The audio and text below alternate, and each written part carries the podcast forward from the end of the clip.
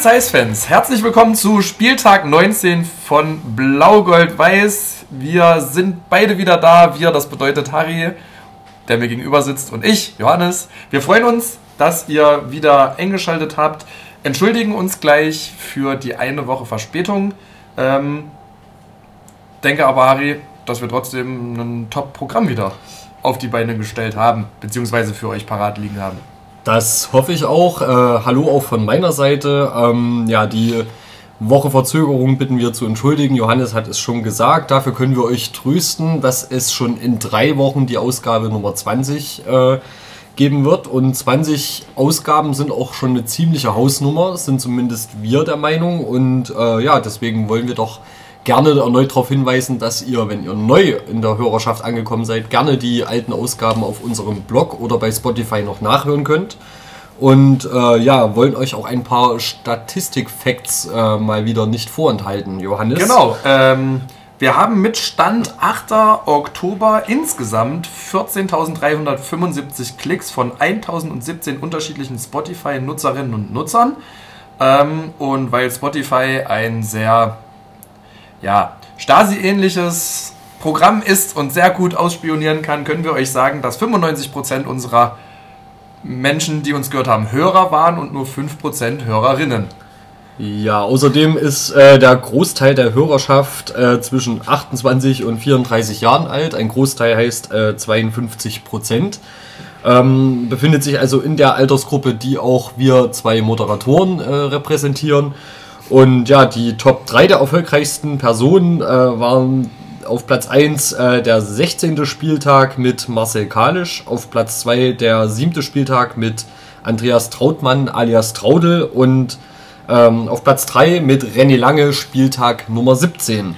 Genau. Ähm, unser heutiger Gast, ich denke, es ist eigentlich jemand, der sich vielleicht unter den Top 3 dann auch wiederfinden wird. Es ist nämlich Uwe Dern, bekannt als Mitbegründer und Pionier des Fanprojekts Jena und seit vielen Jahren Mannschaftsleiter der ersten Männermannschaft des FC Karl Zeiss Jena. Ich glaube, wer von euch regelmäßig ins Stadion geht, kennt Uwe auf jeden Fall und wer selten ins Stadion geht, eigentlich auch. Wir freuen uns auf jeden Fall auf Uwe Dern äh, und können auch sagen, wir sind auch froh, dass es endlich mal mit ihm geklappt hat, denn äh, letztlich haben sich nicht nur viele Hörer bisher äh, den Uwe mal als Gast gewünscht, sondern auch schon viele ehemalige Interviewpartnerinnen und Partner haben gesagt, holt doch mal den Uwe her, der hat viel zu erzählen. Sind wir mal gespannt, ob er viel zu erzählen hat. Ja, es wäre schlecht, wenn nicht, weil dann müssen wir 45 Minuten lang mit Rauschen überbrücken. Das wollen wir nicht. Das wollen wir auf gar keinen Fall.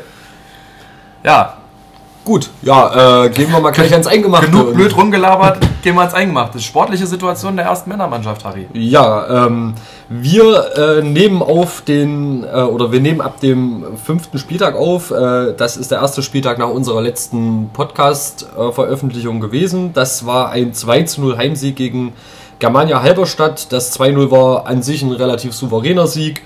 Ähm, und äh, was dort interessant war, da wurde schon massiv angefangen, äh, im ganzen geöffneten Stadionbereich für eine Choreo zu sammeln. Ähm, unter anderem mit einem riesengroßen pinken RWE-Schwein als äh, Spendenbehälter. Riesengroß. Und ja, dieses Schwein wanderte so durchs Stadion und sollte die Derby-Vorstimmung noch ein bisschen mit anheizen. Und ja, wir konnten sagen ähm, oder können sagen, dass die Sammlung von Anfang an gut aufgenommen wurde und allein bei diesem Heimspiel gegen Halberstadt bei 3300 Zuschauern insgesamt ca. 6000 Euro an Spenden gesammelt wurden. Und äh, ja, damit war schon mal ein großer Schritt getan nach unseren Informationen und das ist ein Schnitt von fast 2 Euro pro Zuschauerin oder Zuschauer und das ist schon sehr, sehr, äh, ja, sehr ertragreich. Auf jeden Fall sehr beachtlich. Ähm, denke auch, dass das von dir angesprochene große Schwein da seinen Beitrag zu geleistet hat. Ich persönlich fand das utopisch geil. Dieses Schwein, riesig. Ich weiß noch, big. wie du mir bei dem Spiel versprochen hast, wenn wir über 5000 Euro haben äh, oder sammeln ähm, für die Choreo in EF, dann möchtest du ein Aktfotografie-Shooting mit diesem Schwein abhalten. Ja. Wir sind gespannt, ob das noch kommt. Lasst euch überraschen, es gibt wieder Weihnachten und es werden auch nächstes Jahr wieder Kalender äh, unters Volk sicherlich gebracht werden müssen. Ich gebe mir Mühe. Okay. Pirelli wird schon anrufen, denke ich. okay, wir schauen mal auf das Spiel, was sicherlich nicht nur uns, sondern auch die meisten von euch sehr lange im Vorfeld schon äh, sehr intensiv beschäftigt hat. Es war nämlich nach einigen Jahren mal wieder Derby-Zeit. Es ging am sechsten Spieltag also in die ja, dreckige Landeshauptstadt Thürings und dort kam es äh, oder kamen wir leider nicht über ein 1-1 hinaus im Derby. Ähm, aber ja, fangen wir mal von vorne an. Ja, also ähm, glaube insgesamt, dass du hast zum Sportlichen schon gesagt, leider war denke, ein gerechtes Unentschieden am Ende, muss man einfach so ehrlich sein, auf sportlicher Ebene. Die beim Halberstadtspiel angekündigte Choreografie hat sehr gut funktioniert. Ich glaube, da kann man allen Fans, die im Gästeblock waren, ein großes Lob aussprechen für die Disziplin, die dort vonstatten ging. Das Sag doch nochmal, was das eigentlich für eine Choreo war. Genau, das darf ich natürlich nicht vergessen. Die Choreo bestand aus Schals, die im gesamten Stehplatzbereich verteilt wurden. Blaue Schals, gelbe Schals, weiße Schals. Diese Schals hatten zwei Seiten. Eine war leer, da war quasi nur die jeweilige Farbe des Schals zu sehen und auf der anderen Seite stand das Kämpferherz schlägt. Und das war auch das Motto der gesamten Choreografie. Der Spruch stand auch unten auf einem großen Transparent am Zaun und es gab im Block ein, eine große Herzblockfahne, ein menschliches Herz wurde dort äh, nachempfunden in den Farben Blau, Gelb und Weiß. Und dieses Herz hat im Takt zu den Trommeln geschlagen. Das heißt, es wurde nach oben und nach unten bewegt im Block, genauso wie die Schals. Da gab es äh, zwei Trommler auf dem Zaun, die haben da per Trommelschlägen äh, einen Herzrhythmus simuliert und das hat der Block dann quasi mitgemacht. Auf Videos, die man da im Nachhinein gesehen hat, sieht das wirklich schick und sehr beeindruckend aus. Ja, und auch, glaube ich, sehr anstrengend. Dem kann ich mich nur anschließen. Ähm, das Bild und äh, ja, das Zusammenwirken von Akustik und Optik hat auf jeden Fall sehr gut funktioniert. Wir haben es schon kurz angesprochen, auf dem Rasen hat es vor allem in den ersten 35 Minuten überhaupt nicht gut funktioniert. Äh, der Nasen war, Rasen war sehr rutschig, es hat sehr viel geregnet und wir hatten so aus dem Gästeblock heraus den Eindruck, dass unsere Elf darauf nicht gut eingestellt war, äh, sodass wir zur Halbzeit äh, mit dem 0-1 Rückstand schon fast gut bedient waren, so traurig das ist, das zu sagen.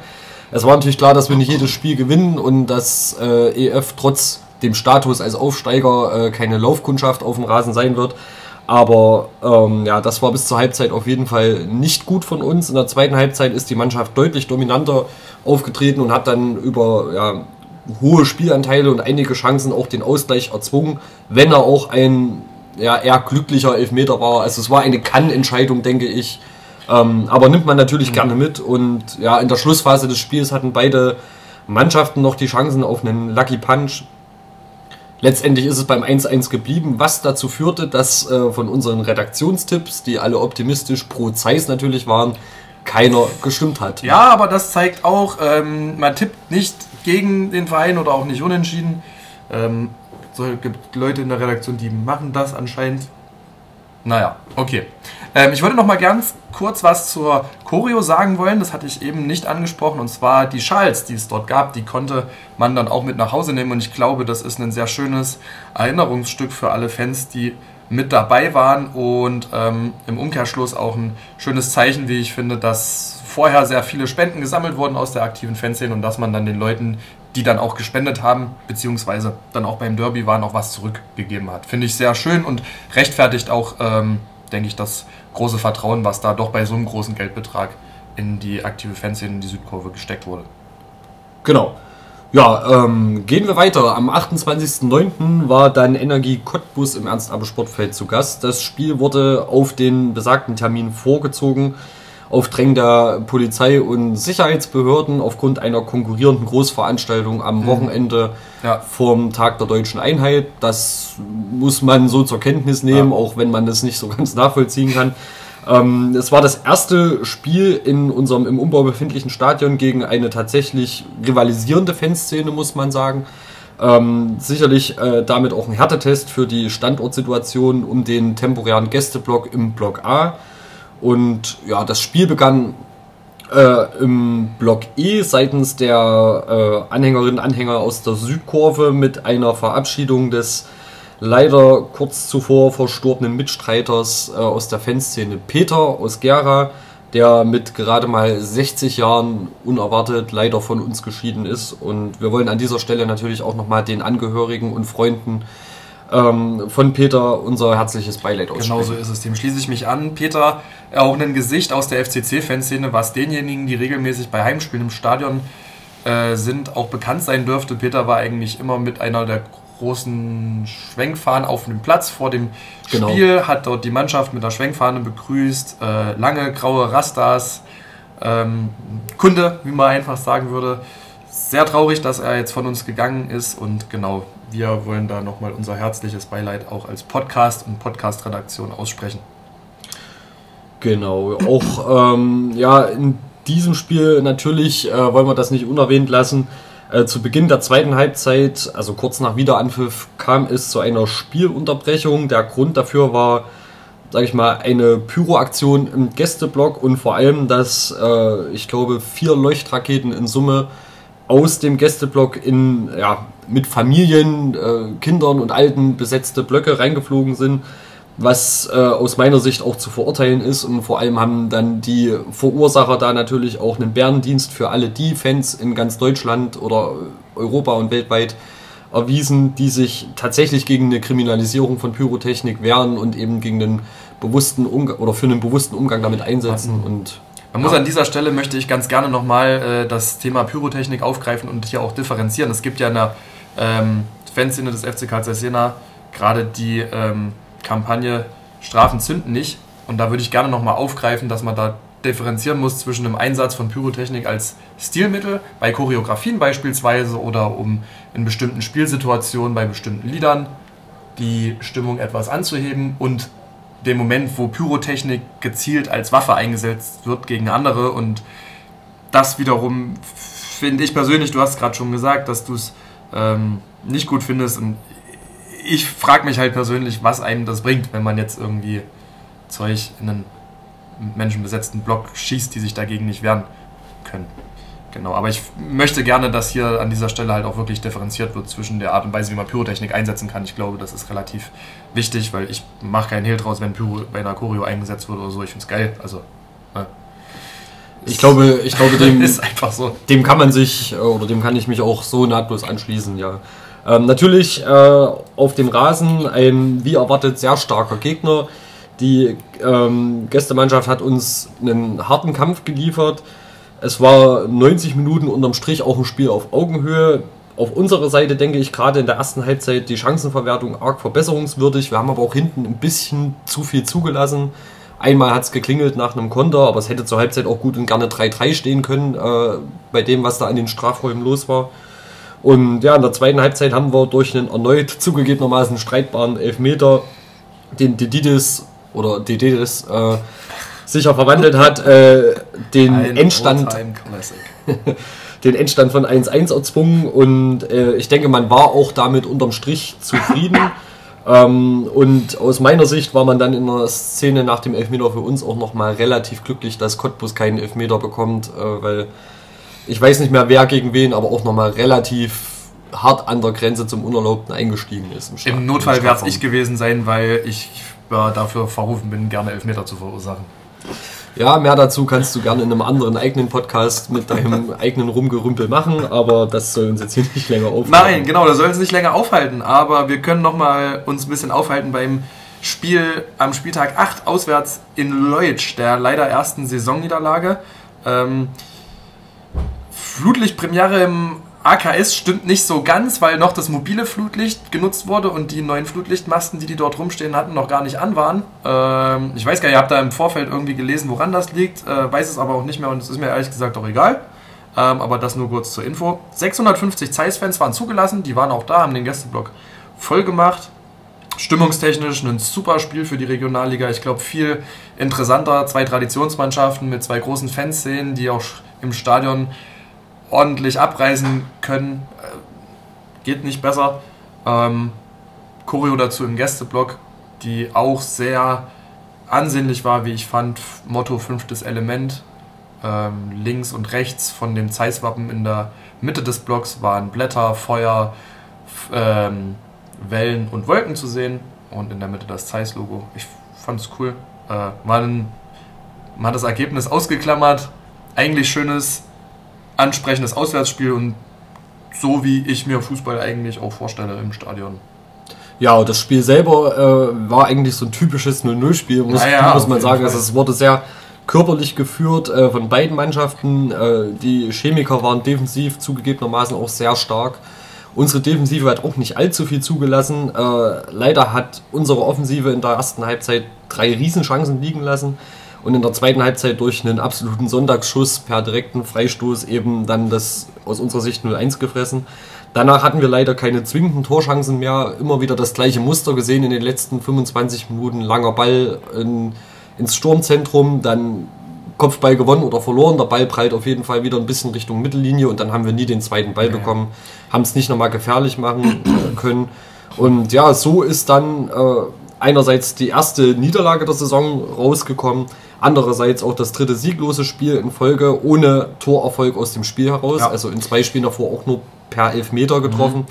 Das heißt, äh, ja, Auftrag ans Trainerteam muss klar sein, die Chancen, die durchaus kreiert werden, auch effektiver zu nutzen. Es ist ja, genau, du sagst es richtig, es gibt ja die Chancen, sie werden halt nicht genutzt. Und es ist halt schon schwierig, wenn man sagt, wir haben seit Anfang September, seit dem Heimspiel gegen Halberstadt, nicht mehr aus dem Spiel raus getroffen. Hm.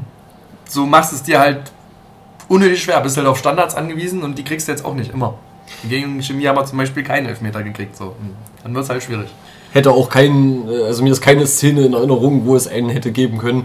Äh, von daher äh, positiv aufgefallen ist mir tatsächlich ähm, Takeru Itoi nach seiner Einwechslung sicherlich hier und da manchmal noch ein bisschen zu kompliziert, aber er hat tatsächlich äh, sehr viel Einsatz gezeigt, hat sich wirklich in jeden Sprint reingehangen, hat versucht, jeden Zweikampf anzunehmen, Bälle aufzulegen und so weiter. Also das war sicherlich für ihn äh, trotz der Niederlage ein positiver Auftritt nach seiner Einwechslung und ja, wir sind mal gespannt, wie er und natürlich alle anderen Zeiss-Spieler sich jetzt weiterentwickeln und wie man jetzt mit diesem kurzen Dämpfer nach diesem euphorischen Saisonstart umgeht. Genau.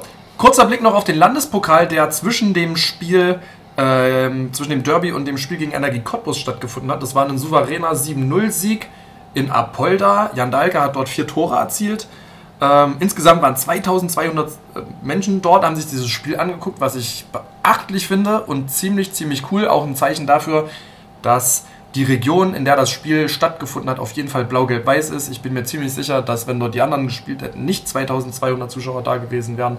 Ähm, spricht dafür, dass das Weimarer Land und Apolda die einzig wahren Farben tragen, nämlich blau-gelb-weiß. Ähm, genau. Was gibt es sonst noch Lobenswertes zu sagen, Harry? Ja, ist also, dir noch was aufgefallen? Ähm, ja, zum Beispiel der FCC-Fanshop hat ein eigenes T-Shirt herausgebracht, was dem äh, ja, Pokalmotto Alle in Blau folgt.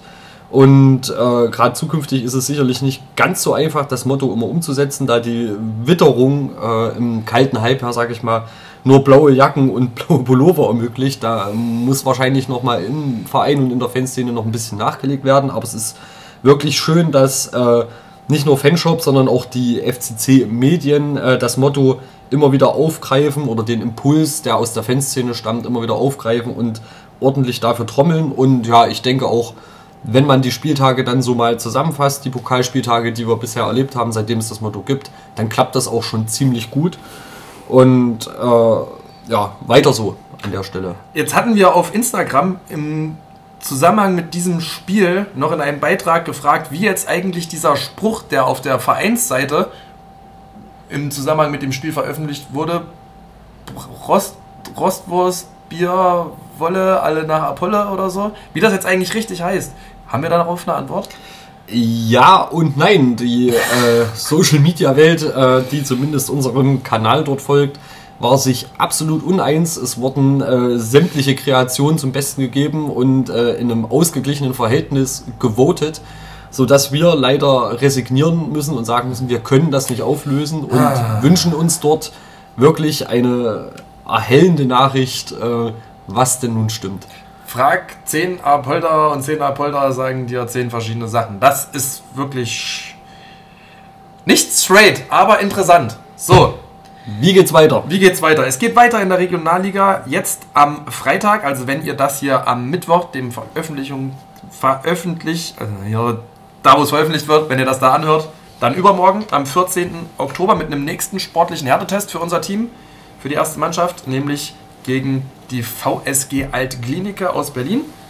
Wir haben uns dafür entschieden, dass wir an der Stelle den traditionellen Redaktionstipp machen, Harry. Ich hatte Ja. vorhin gesagt, es gibt Menschen, die tippen nicht auf den FCC. Wie hast du denn getippt? Ich habe gegen Altklinike wie schon gegen Viktoria Berlin 1-1 getippt und das Viktoria Berlin 1-1 hat mich an die Tabellenspitze unseres redaktionsinternen Ja, Tippspiels herzlichen. Glückwunsch. Den FCC hat es leider nicht an die Tabellenspitze Ebenfalls 1-1 getippt hat übrigens äh, der Gürtel und 0-0 getippt hat äh, Redaktionsnovize und äh, ja, Emporkömmling und Zukunftshoffnung, äh, wenn du dann endlich in deinen Ruhestand gehst, Marek. Marek hat 0-0 getippt. Du hast äh, den Stift mit einem 2-1 für FCC beehrt. Na klar, Schauen wir mal. Das hat auch Bene getippt. zwei Elfmeter-Tore. Ja, und einen Elfmeter verschuldet. Oder ein Elfmeter verschuldet, ja. Genau. Ähm, der Clemens äh, tippt 2-0 für den FCC und der Toni tippt, tippt 3-1 für den FCC. Genau. Genau. Dann geht's weiter nach Luckenwalde an einem Sonntag, dem 23.10. Achtung, die Anstoßzeit ursprünglich 16 Uhr wurde heute am Tag der Aufnahme dieses Spieltags vorverlegt auf 13 Uhr. Ja. Eigentlich hatte ich mir hier vorgenommen, eine massive Kritik an der Anstoßzeit Sonntag 16 Uhr zu äußern. Jetzt ist es Sonntag 13 Uhr. Ich äußere trotzdem Kritik, weil dieses Spiel verlegt wurde aufgrund dessen, dass es für Ostsport, die das eigentlich auf 16 Uhr gelegt haben, ihr erinnert euch, auch das Derby war an einem Sonntag 16 Uhr, weil sich dort besser vermarkten lässt. Das Spiel des FCC in Luckenwalde lässt sich offensichtlich doch nicht so gut vermarkten an einem Sonntag um 16 Uhr und wurde deswegen auf 13 Uhr verlegt. So, wie kann es sein, dass anderthalb Wochen vor dem Spiel, vor dem Auswärtsspiel, dieses Auswärtsspiel nochmal verlegt wird von der Uhrzeit. Ich meine, die Uhrzeit jetzt 13 Uhr ist besser, aber auf das Regionalligaspiele aufgrund von irgendwelchen Internetportalen, die die Spiele nicht so gut vermarkten können, verlegt werden, so kurzfristig finde ich absolut scheiße. Und es ist ein, wir haben das, wir haben das hier schon mal kritisiert in den ersten Spieltagen Ja. mit Ostsport. Und es zeigt einfach wieder, dass das der totale hinterletzte Rotz ist. Sowas. Entschuldigung.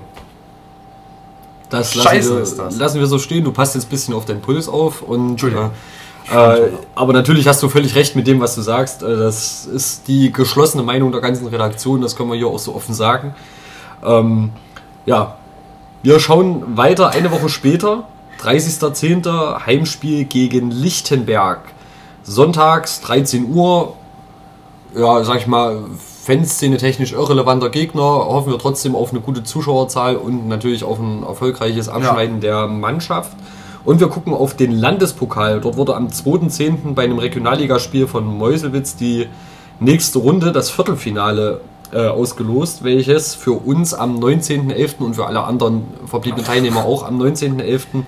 um 13 Uhr angepfiffen wird. 13 Uhr deshalb, weil die Amateursportplätze meist nicht über Flutlicht äh, verfügen und äh, ja tatsächlich auch eine Verlängerung oder ein Elfmeterschießen nicht im Dunkeln stattfinden sollte und Mitte, Ende November kann es doch dann schon mal etwas dunkler werden, ja. Ja. Wir fahren leider nicht nach Kreiz, wie ich Das gehofft hätte. Das hätte mich sehr gefreut. Ja. Äh, aber wir fahren ganz in die Nähe davon, nämlich nach Weida und sind äh, allgemein auch überrascht, dass sich insgesamt noch fünf Ostthüringer Vereine ähm, im Rennen befinden, Mhm. nämlich neben uns und Weida, wie schon erwähnt, äh, Kreiz, die gegen Meuselwitz spielen und äh, Wismut Gera, die gegen Nordhausen spielen und das vierte Spiel ist dann der absolute Kracher Heiligenstadt gegen Fahner Höhe. Ja, äh, im Eichsfeld, das ist weit weg. Punkt. Ja. Ja, gibt nicht weiter viel zu sagen. Ähm, Konntest noch mal kurz mit deinem allgemeinen Wissen grenzen. ich wollte noch mal glänzen. ganz kurz einfach zeigen, dass ich ein bisschen was weiß. Genau. Was, ist sonst so passiert? Was ist sonst so passiert? Ähm, der FC Karl Jena stellt gemeinsam mit den meisten NOFV-Viertligisten einen zweiteiligen Antrag an den eigenen Regionalverband. Habt ihr sicherlich mitgekriegt. Worum geht's da? Da geht es quasi darum, dass alle Regionalligen, die es gibt, gleich behandelt werden sollen in Bezug vor allem auf die Aufstiegsregelung. Dieser Antrag ist ein Antrag auf einen ord- außerordentlichen, Entschuldigung, DFB-Bundestag. Ähm, wie ihr sicherlich wisst, haben die Regionalliga Südwest einen direkten Aufsteiger, die Regionalliga West hat einen direkten Aufsteiger und Nord, Nordost und Bayern tauschen immer im Wechsel durch, direkter Aufsteiger plus diejenigen, die Relegation spielen. Wir wären, sollten wir uns auf Tabellenplatz 1 einfinden am Saisonende, wieder dran mit Relegation. Gegner wäre der erste der Regionalliga Bayern. Das möchte der FCC gemeinsam mit anderen Regionalligisten aus dem Nordosten kippen.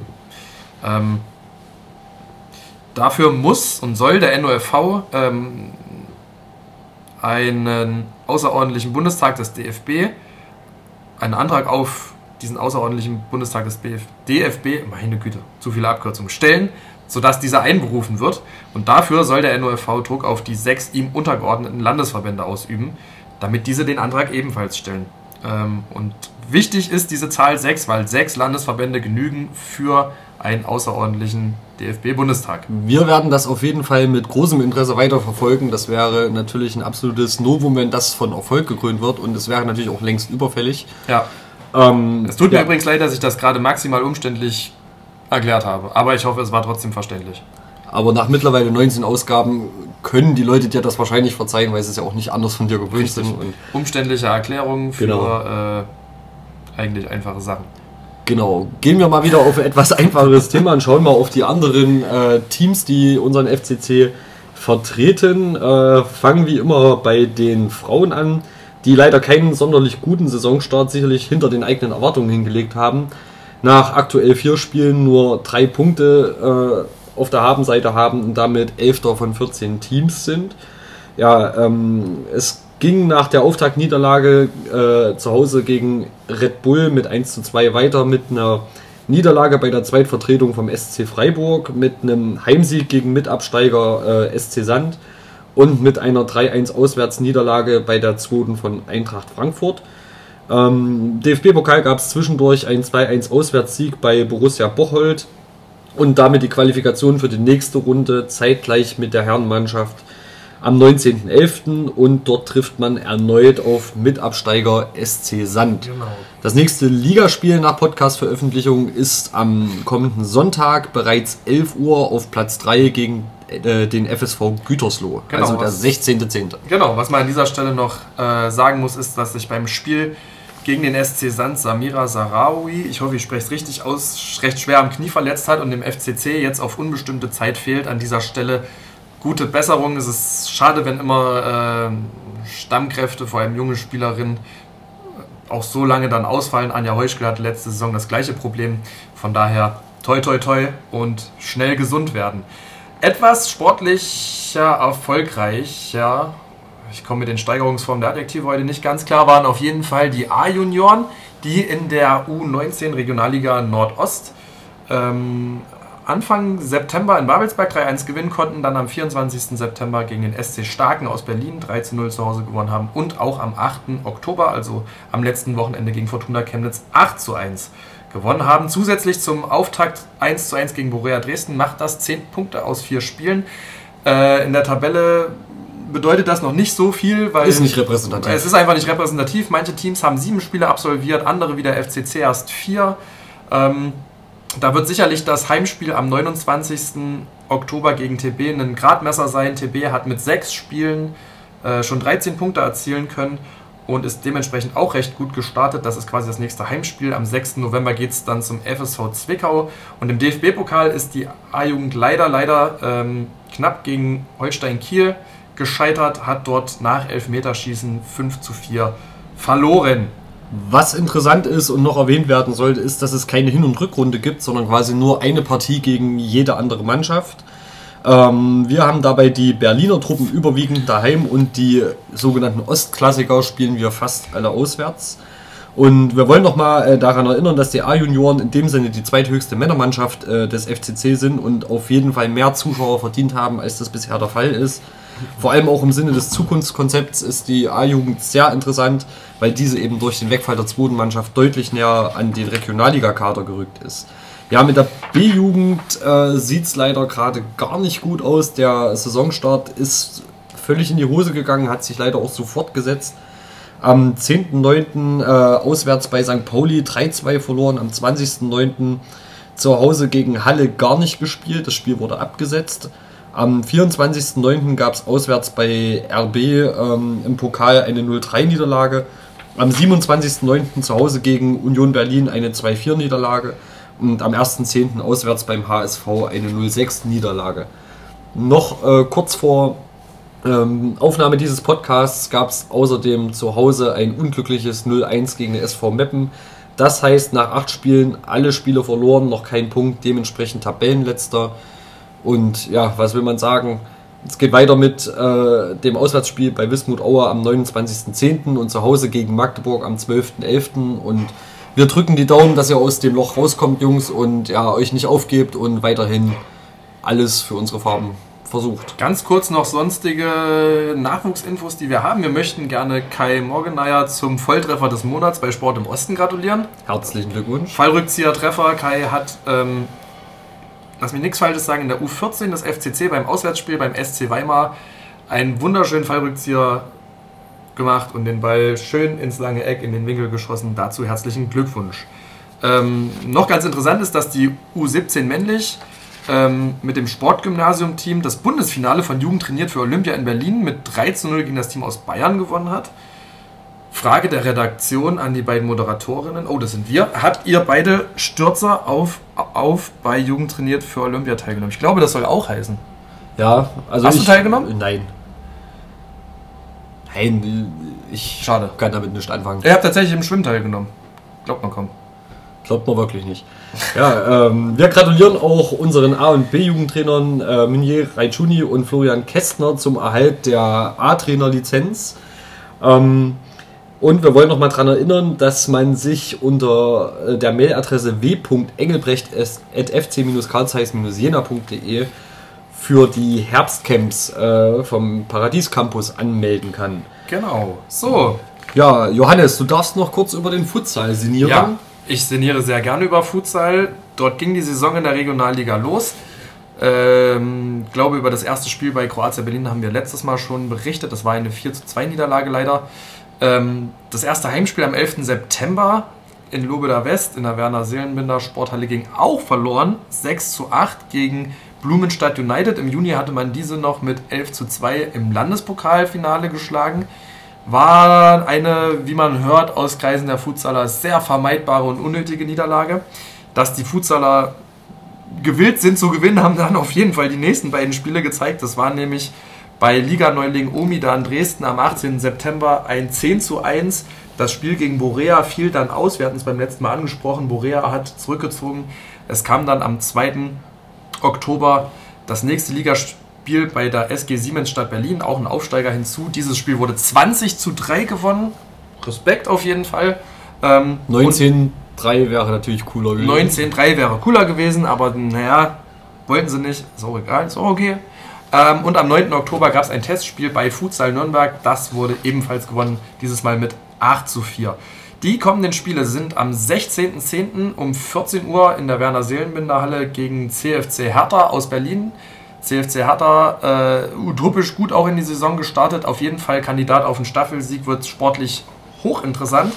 Die Woche drauf geht es am 23. Oktober zum UFK Potsdam. Potsdam aktuell, glaube ich, 8. oder 7. auf jeden Fall unter dem FCC platziert.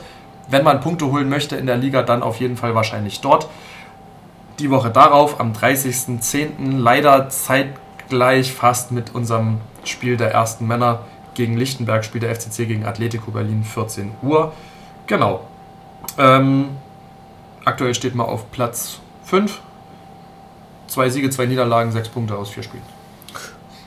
Danke, Johannes. Das Bitte war äh, für deine Verhältnisse sehr ordentlich und vor allem auch sehr zügig. Ähm, so dass wir eigentlich einen Haken an diesen großen äh, Themenkomplex Sportliches machen können und wollen noch auf vereinspolitische Themen schauen, so wie wir das immer gerne tun.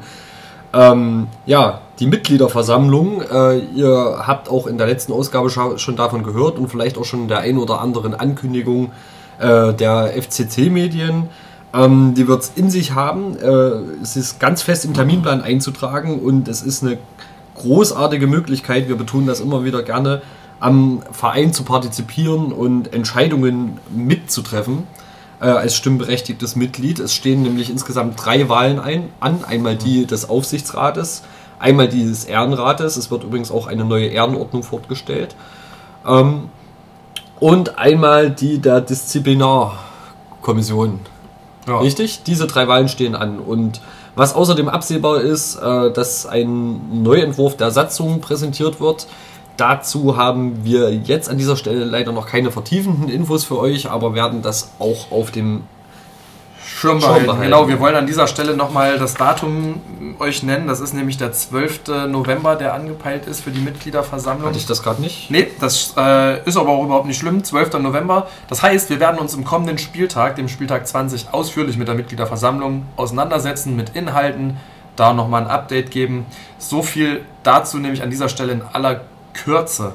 Ähm, dass ihr es schon mal auf dem Schirm habt, dass ihr es gehört habt und dass ihr wisst, da kommt was auf euch zu in Spieltag 20. Genau, Harry, du, so wie meine Rubrik Futsal ist, ist deine Rubrik das Stadion. Ja. Der Stadionumbau.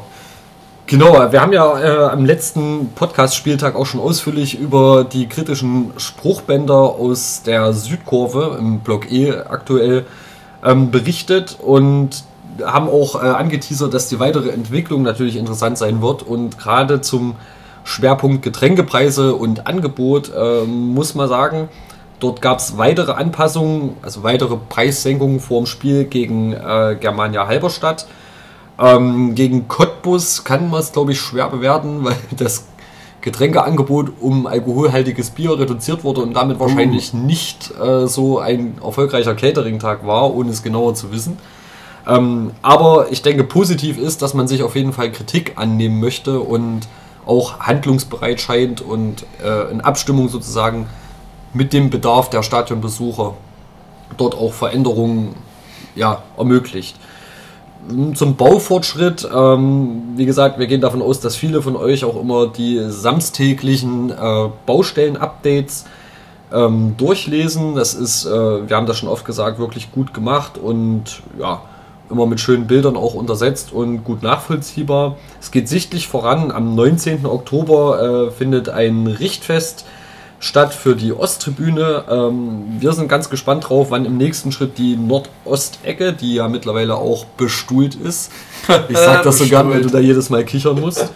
Ähm, ja, wann die letztendlich äh, in Betrieb genommen wird oder für Zuschauer freigegeben wird. Mhm. Und ja, auch im äh, Bereich der Südkurve ist jetzt mittlerweile gut sichtbar, wie die Arbeiten dort vorangehen, die Gründungsarbeiten und so weiter. Ähm, und dort soll es im November ganz schnell in die Höhe gehen, wenn die Fertigteile geliefert werden und dann alles ein bisschen sichtbarer wird. Ich habe eine Zwischenfrage, lieber Harry. Ich stolperte im Zusammenhang mit dem Stadionumbau über den Begriff Sauberkeitsschicht. Was ist das? Lieber Johannes, das kann ich dir natürlich erklären.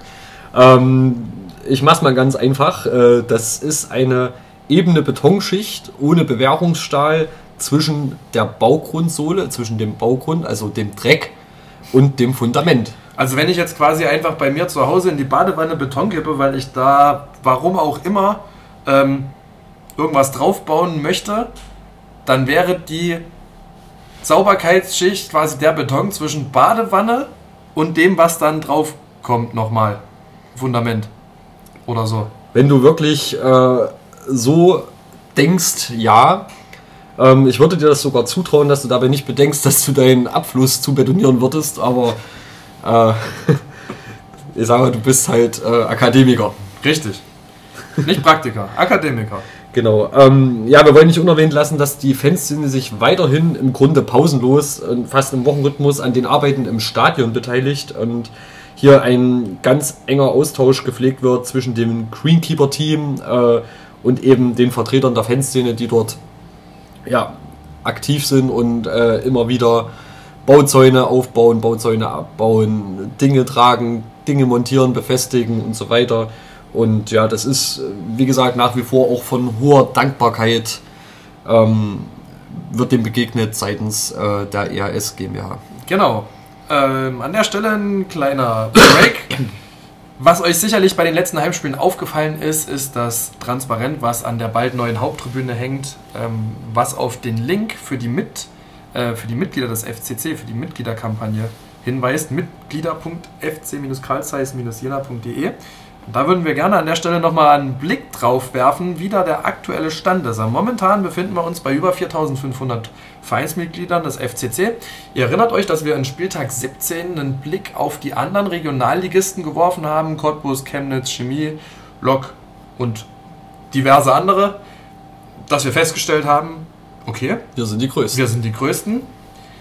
Vergleichen wir uns jetzt aber mit Vereinen wie Erzgebirge Aue, also gehen wir eine Stufe nach oben, Aue, Hansa, Dynamo Magdeburg oder Union Berlin, muss man feststellen, da sind wir noch ein bisschen weit weg, Harry. Wie ist denn da so? Also, wer von denen hatten die meisten Mitglieder aktuell?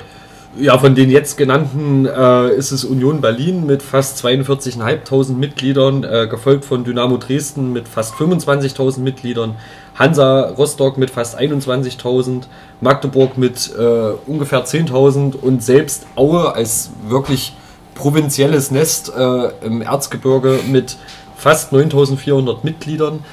Ähm, und das sind allesamt Vereine, mit denen wir uns vor nicht allzu langer Zeit, sagen wir mal irgendwo Größenordnung 8 bis 15 Jahre noch auf Augenhöhe befunden haben. Und äh, ja, nun feststellen, dass die uns doch ein Stück weit äh, sportlich und auch vereinswirtschaftlich enteilt sind.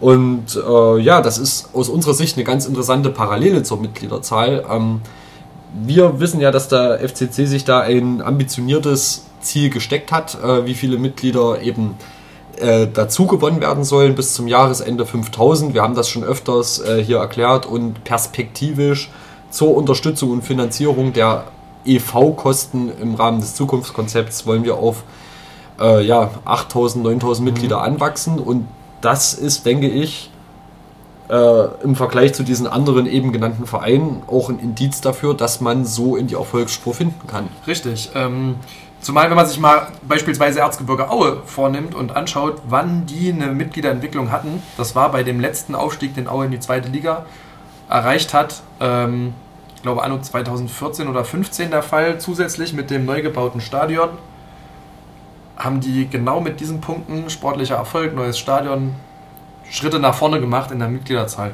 Ähnlich auch der erste FC Magdeburg und auch Union Berlin mit dem Aufstieg erst in die dritte, dann in die zweite Bundesliga und dann auch jetzt in die Bundesliga. Man kann sportlichen Erfolg durchaus mit Mitgliederzahlen und Entwicklung verknüpfen. Genau. Ja, Ohne ähm, jetzt sagen zu wollen, wir müssen unbedingt sofort aufsteigen.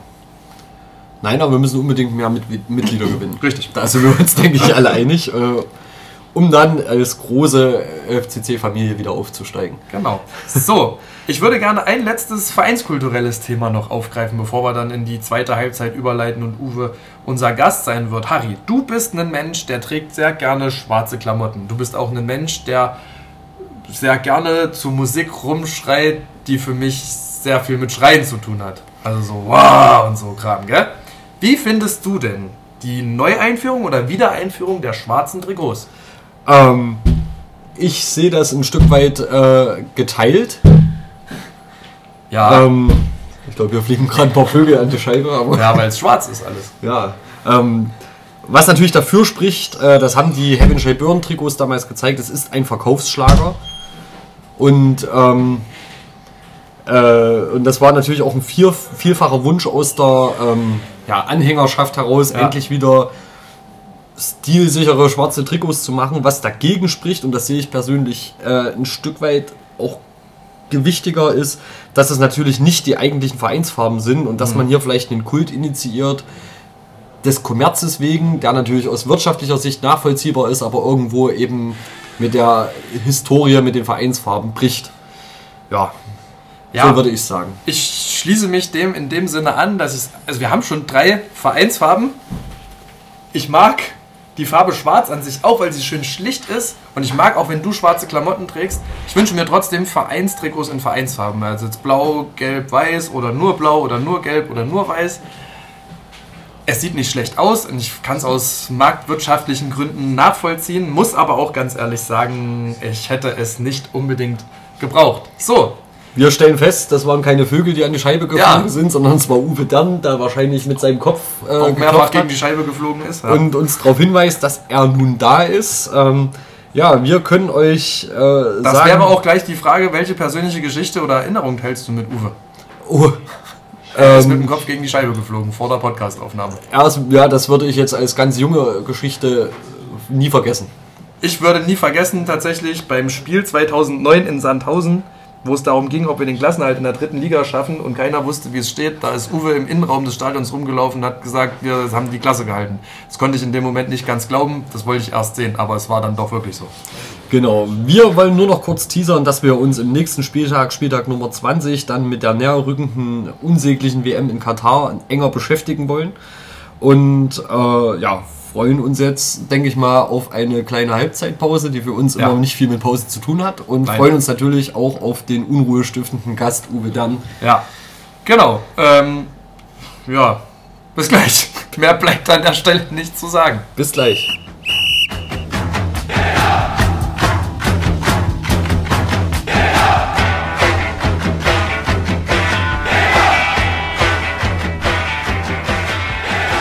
Herzlich willkommen zur Halbzeitpause. Ihr seid es gewohnt, wir haben jetzt leider doch nicht so viel Freizeit. Äh, wir müssen quasi durchackern, aber das machen wir auch gern.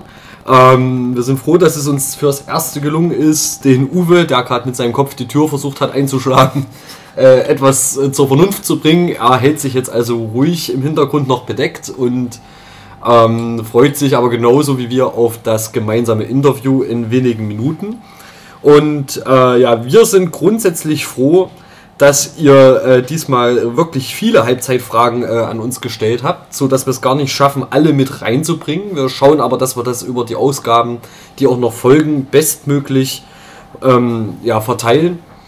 Und vor allem äh, müssen wir auch anmerken, dass äh, die Fragen von Leuten kommen, die tatsächlich jetzt nicht aus Mitleid mit der Redaktion Fragen stellen, damit es überhaupt welche gibt. Das sind auch keine aus den Fingern gesaugte Fragen, sondern das sind wirklich interessierte Fragen am äh, ja, Mikrokosmos FCC. Und dafür wollen wir uns bedanken und äh, tauschen mal die Reihenfolge insofern, dass Johannes bereits jetzt die Möglichkeit bekommt, mit seiner liebenswerten Stimme euch die Kontaktmöglichkeiten ähm, für Halbzeitfragen oder für Feedback aufzuzählen. Johannes, Bühne frei. Halbzeit at blaugoldweiß.de, kontakt at blaugoldweiß.de. Soll ich das auch nochmal so, so sagen, dass es klingt, als wäre ich kein Roboter? Ja, Johannes. Solltet ihr Halbzeitfragen haben, wendet ihr euch bitte an halbzeit.blaugoldweiß.de. Ähm, wir freuen uns wirklich, Harry hat das gerade schon sehr richtig und sehr gut gesagt, über eure vielen Fragen. Wenn ihr die Möglichkeit habt, uns eine Sprachnachricht zu schicken, dann macht das bitte. Wir sind durchaus darauf angewiesen, als ein Audiomedium, das wir ähm, hören und dass wir vor allem euch hören und eure Fragen als Stimme. Also schickt uns gerne Sprachmemos an die äh, Halbzeit-E-Mail-Adresse halbzeit.blaugoldweiß.de. Und ähm, schriftlich könnt ihr euch gerne auch an kontakt.blaugoldweiß.de wenden, wenn ihr, ähm, wenn ihr fra generelle Fragen, Anregungen, Kritik oder was auch immer habt, Feedback. Ähm, und um das Ganze jetzt auch nochmal in Harrys Musiksprache zu sagen, die beiden Kontaktadressen, die erste ist und die zweite ist Johannes, äh, es ist wahrscheinlich schon ein bisschen zu spät für dich. Ja, ich bin gespannt, wie du noch ein ganzes Interview durchstehen möchtest, aber äh, gut, wir bringen dich danach alle zusammen ins Bett. Danke, das ist lieb von ja. euch. Äh, weiter im Text. Ähm, die erste Frage kam zum wiederholten Male äh, von Fabian aus München. Danke, Fabian. Äh, die Frage beschäftigt sich mit der Ticketvergabe zum äh, Derby in EF vor wenigen Wochen. Und ja, hört mal, äh, was Fabian da gefragt hat. Hallo liebes Blau-Gold-Weiß-Team, Fabian aus München. Ich habe zwei Halbzeitfragen, beide an L5, äh, den Ticketing-Provider, und beide drehen sich um den Vorverkauf äh, für, das, für das Derby. Ähm, Frage 1, warum wurden Dauerkartenbesitzer bevorzugt beim Vorverkauf und nicht ähm, Mitgliedern, allen Mitgliedern das Vorkaufsrecht eingeräumt? Gerade vom Hintergrund der Mitgliederoffensive wäre das doch eine, äh, eine schlaue Variante gewesen. Zweite Frage dreht sich um das ganze Prozedere. Zum Halb Halberstadtspiel waren ja dann noch Tickets für Dauerkarten, äh, Verzeihung, für Mitglieder verfügbar. Diese wurden aber nicht äh, wie sonst üblich im Ticketcenter verkauft, sondern an der Schnellstraße. Es wurde zwar irgendwo kommuniziert, habe ich dann im Nachgang gelesen, ähm, aber jeder Fan ist eigentlich gewohnt, dass es Tickets im Ticketcenter gibt. Demzufolge, wenn man sich da dann angestellt hat, äh, hat man dann langes Gesicht gemacht, weil man erfahren hat, dass es die an der Schnellstraße und nicht im Ticketcenter gibt. Ähm, das Ganze ging dann noch weiter, dass ähm, ich am Montag bei der Hotline des Ticketcenters anrief ähm, und man mir auch nicht weiterhelfen konnte, ob es denn noch Tickets gibt. Ähm, ich habe auch immer von Derby-Tickets gesprochen. Die Dame im Ticketcenter konnte mit dem Begriff allerdings nichts anfangen, sodass ich den Namen der Unaussprechlichen ähm, auch noch nennen musste. Ähm, und am Ende wurde mir auch nicht weitergeholfen, ob es denn nur Tickets gibt. Ähm, da würde mich einfach mal eine Stellungnahme von L5 interessieren. Vielen herzlichen Dank, der Fabian aus München. Nochmals danke und die Beantwortung dieser Frage sehen wir am ehesten bei Geschäftsführer Chris Förster verortet und deswegen jetzt Vorhang auf für Chris Antwort.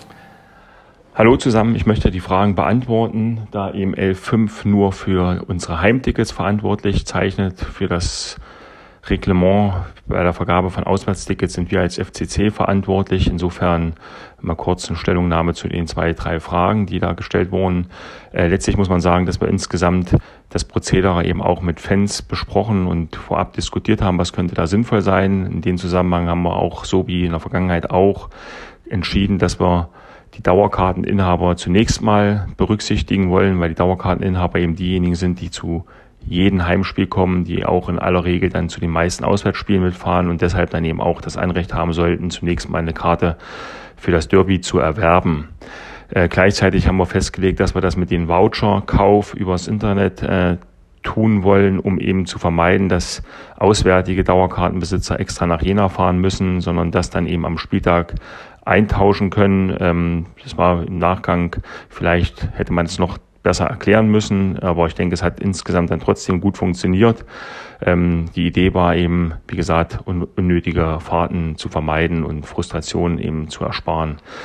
Es hat dann eben auch dazu geführt, dass ähm, alle Dauerkarteninhaber, die eine Karte haben wollten, eine Karte bekommen haben. Äh, es sind noch ca. 400 Karten übrig geblieben. Die haben wir dann entschieden, an die Mitglieder eben zu verkaufen. Das ist auch so, wie es in der Vergangenheit gehandhabt wurde äh, und natürlich auch sinnvoll, insbesondere vor der gerade gestarteten oder laufenden Mitgliederoffensive. Deshalb haben wir gesagt, okay, die Mitglieder können am Spieltag, der dann gegen Halberstadt zu Hause war, ähm, Karten erwerben. Auch da müssen sie nicht extra anreisen und herkommen, sondern können sozusagen das Spiel nutzen, um die Karten zu kaufen. Warum haben wir das nicht im Fanshop gemacht? Weil eben in der Vergangenheit auch viele, viele Klagen da waren, die dann gesagt haben, okay, der ganze Fanshop ist sozusagen verstopft am Spieltag, weil dann eben Tickets gekauft werden und insofern, ähm, da da nicht genügend Platz ist, haben wir gesagt, okay, auch gemeinsam abgestimmt, dann lasst es uns vorne an den Kassenhäuschen tun, da ist die Logistik vorhanden und wenn man es rechtzeitig kommuniziert, äh, ist das, glaube ich, nicht das Problem. Das hat meines Erachtens auch ganz gut geklappt. Ähm, letztlich muss man sagen, dass jedes Mitglied, was dann eben da war und eine Karte kaufen wollte, auch eine bekommen hat. Es waren acht Karten übrig. Diese acht Karten haben wir dann intern vergeben bzw. verkauft, äh, also so dass dann letztlich jeder Dauerkarteninhaber und jedes Mitglied, was eine Karte kaufen wollte, auch eine erwerben konnte und wir haben eben auch versucht, ähm, quasi die auswärtigen Dauerkartenbesitzer und Mitglieder jetzt nicht über Gebühr zu strapazieren, sondern eben über das Prozedere auch an die zu denken. Wir hoffen, dass es ganz gut funktioniert hat und ja, wenn es da Verbesserungsvorschläge gibt, dann einfach melden und dann kann man drüber nachdenken, ob man da noch was verbessern kann. Vielen Dank. Ja, Chris, vielen Dank ähm, und auch an Fabi, vielen Dank. Ich glaube, du hast jetzt zum wiederholten Mal eine Frage gestellt. Ähm, gerne weiter so. Ähm, jo, wir hoffen, Chris konnte das für dich nachvollziehbar und gut beantworten. Wir haben von drei Fragen insgesamt vorhin gesprochen. Die zweite Frage hat uns der Moritz geschickt. Ähm, die liegt uns leider nur schriftlich vor, oder was heißt leider? Schöner wäre, wie gesagt, für uns einfach eine Audiodatei. Der Moritz ähm, möchte Folgendes wissen. Ich lese jetzt einfach mal vor, was er uns geschrieben hat. Im April 2018 veröffentlichten engagierte Fans des FC Karl Jena einen aktualisierten Forderungskatalog mit ihren Wünschen für den Neubau des Ernst-Abbe-Sportfeldes. In diesem ging es unter anderem um die Ausgestaltung der neuen Stehplätze inklusive der Mundlöcher, Platz für Zaunfahren der zahlreichen FCC-Fanclubs, das Farbkonzept des Stadions und die Errichtung des Vereinsmuseums. Mit zunehmendem Baufortschritt kann man bereits jetzt erste Forderungen baulich umgesetzt sehen. Deshalb möchte ich gerne wissen, inwiefern dieser Forderungskatalog aus dem Jahr 2018 bei dem Bau des neuen Stadions berücksichtigt wurde und ob die Verfasser dieses Papieres ihre Forderungen im neuen Ernst-Abbe-Sportfeld umgesetzt sehen. Vielen Dank für die Beantwortung meiner Frage. Wir reichen diese Frage ähm, an Andreas Kuhn weiter, der zwar nicht alles wird beantworten können, aber den Großteil wird beantworten können. Lieber Andreas, du hast das Wort. Hallo Moritz, zu der Frage der Umsetzung des Forderungskatalogs äh, der Fans für das neue Stadion kann ich im Endeffekt eines sagen, wir versuchen alles umzusetzen, was irgendwie möglich ist. Natürlich immer unter der Vorgabe dessen, äh, was uns auch an die Hand gegeben wird und äh, wo wir uns bewegen können. Aber äh, wir werden versuchen, alles umzusetzen. Ähm, ich glaube, ein ganz großer Schritt ist damit getan worden, dass wir im Dialog mit den Fans ähm, und den Verantwortlichen äh, der Südkurve genau den Stehplatzbereich auch äh, auf der Südtribüne wieder äh, erreichen konnten und äh, dass wir dort eine Umsetzung erfahren. Und alles weitere wird ähm, der weitere Bau und auch die weiteren Planungsleistungen ergeben. Aber ich denke, dass wir hier auf einem sehr, sehr guten Weg sind und äh, den Forderungskatalog größtmöglich irgendwie abarbeiten. Ähm, und äh, ja, ich hoffe, ich konnte da die Frage damit beantworten. Falls noch nähere Informationen zu einer ganz gezielten Maßnahme sind, dann gerne wieder auf diesem Kanal. Tschüss. Okay, vielen Dank an Andreas für die Beantwortung der Frage und auch an Moritz für das Stellen der Frage. Ähm, Genau, wir haben noch eine dritte Frage, die kommt vom Marco. Und der Marco möchte ganz kurz und knapp wissen, ob es möglich ist oder angedacht ist, dass im Fanshop das Stadion, das Ernst-Abbe-Sportfeld als Lego- oder Puzzlemodell angeboten wird. Und diese Frage leiten wir sehr gerne weiter an den Steffen Heilmann aus dem FCC-Fanshop. Hallo Marco, grüß dich. Äh, eine sehr berechtigte und sehr, sehr, sehr gute Frage, sehr gute Anregung. Vielen Dank dafür. Wir sind selbst auch schon seit längerem dran, das Stadion, das neue Stadion, auch das alte Stadion, äh, als Puzzle oder in Richtung Lego herstellen zu lassen. Da gibt es ja aktuell auch Hersteller. Leider gerade durch die ganzen, ganzen Krisen und die ganzen, ganzen Lieferschwierigkeiten gibt es da Probleme bei bestimmten Herstellern. Wir bleiben natürlich dran, hoffen, dass wir für die kommende Saison zur Stadioneröffnung etwas anbieten können, aber es ist tatsächlich wirklich aktuell sehr, sehr schwierig. Ja, danke Steffen für diese Antwort. Äh, ich persönlich möchte mich äh, als klarer Fürsprecher eines Lego-Stadions äh, bekennen und bin schon gespannt auf spannende Bastelabende mit meinem Kumpel Johannes. Ich freue mich drauf. Und wir hören dann äh, jeweils abwechselnd einmal Hip-Hop und einmal Metal. Ich freue mich drauf, das wird super. Und dann darfst du dich auch wieder über Hip-Hop lustig machen, so wie ich heute mal versehentlicherweise einen kleinen Ausrutscher in Richtung deines Lieblingsmusikgenres hattest. Es tut mir sehr leid. Ich mag Metal eigentlich. Inhaltlich sind viele Texte gut, aber es schreien auch viele Leute sehr laut rum. Bevor du dich jetzt komplett um Kopf und Kragen quatschst ähm, oder bevor du gleich eine Zwangspause bekommst, äh, bedanke ich mich natürlich auch für deine wunderbare Mitarbeit und für deine Vorlesestunde, ähm, lieber Johannes. Und äh, wie wir mit den äh, Schals umgehen, ihr kennt es ja aus der vorherigen Podcast-Saison, dass ein Schal unter den Halbzeitfragestellern verlost wird. Das werden wir auch am Ende der heutigen Ausgabe nochmal erklären, wenn unser heutiger Gast hoffentlich äh, auch unterschrieben hat. Und an der Stelle wünschen wir euch jetzt schon mal viel Spaß bei der zweiten Halbzeit und bis gleich. Bis gleich.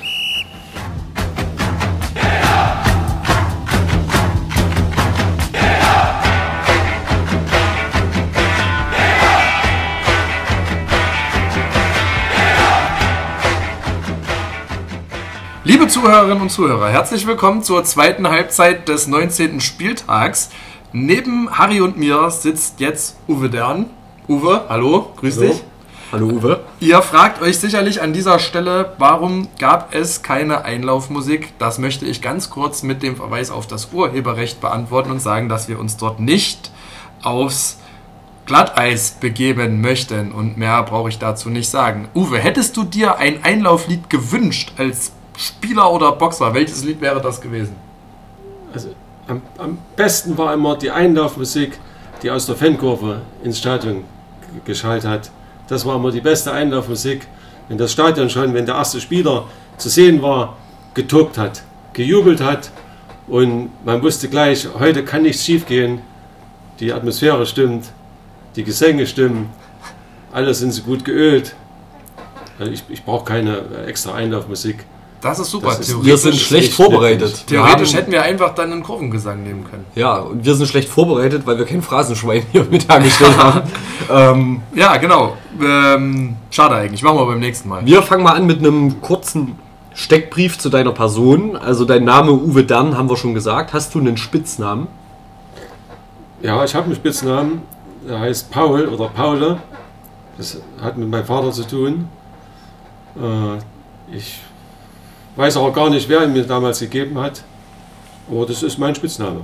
Paul. Kennst du andere Vereine als den FCC? Ich kenne schon einige andere Vereine, vor allem die, gegen die wir gespielt und gewonnen haben. Aber ehrlich gesagt, mich hat nie ein anderer Verein interessiert. Ich war auch nie für irgendwelche Fanfreundschaften oder sonst was. Mein Blick war immer auf den Fußballclub Karl Zeiss Jena. Und damit hat man genug zu tun. Auf jeden Fall. Was war dein erstes Spiel auf den Rängen, also als Anhänger? Ja, da muss ich meine Eltern fragen. Ich bin schon als kleiner Junge zu den Spielen mitgenommen worden. Mir wurde mal erzählt, dass 1968 mein Vater mich ins Auto gepackt hat, mit einer Halle genommen hat, ins Kurt-Wabbel-Stadion zum damaligen Pokalfinale gegen Union Berlin, wo Jena die Möglichkeit hatte, als erste DDR-Fußballmannschaft das Double zu schaffen. Aber leider hat es nicht gereicht. Und das ist wahrscheinlich mein erstes Spiel, gleich ein Negativerlebnis. So, so stelle ich es einfach jetzt mal da. Und seitdem Prägend. bin ich regelmäßig dabei in allen, in allen Funktionen. In welchem Stadion würdest du den FCC gerne mal spielen sehen?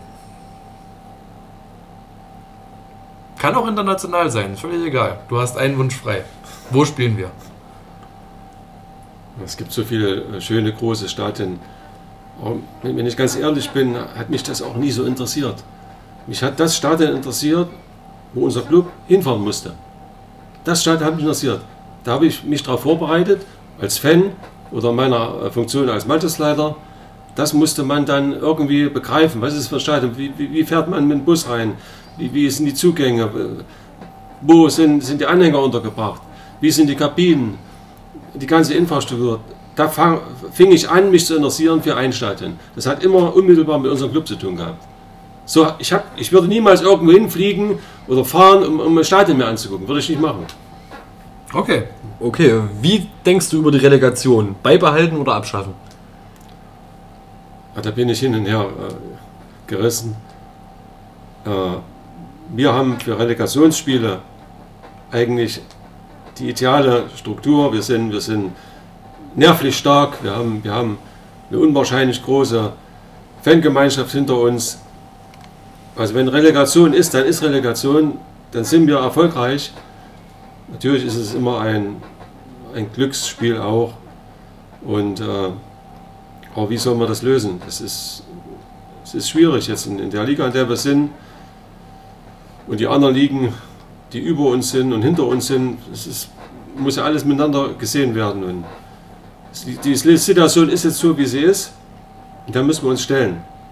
Und wenn wir, wenn wir, das geht von meiner Funktion aus, fleißig trainieren, diszipliniert sind und, und alles in die Waagschale werfen, dann, dann sind wir in der Lage auch, Erster zu werden, ist klar, Voraussetzung, und dann die Relegation zu gewinnen. Und Relegationsspiele, die gewonnen werden, vergisst man sein Leben lang nicht. Okay, das ist äh, auch ein Die, Standpunkt. die, die man verliert, die vergisst man im besten Fall schon am nächsten Tag. Vervollständige mal bitte den Satz. Pyrotechnik ist. Ich habe damals in der Schule Rauchbomben gebastelt. Weil ich wollte, dass im Block irgendwas passiert. Da haben wir so ein kleines Winkelmesser genommen, Silberpapier. Das war relativ klein alles. Konnte man dann in die Hosentasche stecken, die Kontrollen waren nicht so stark. Und dann hat man das angezündet und da gab es eine Rauchwolke. Das war herrlich. Der Fanblock war erhaben. Es war einfach wunderschön. Heute gibt es natürlich Pyrotechnik.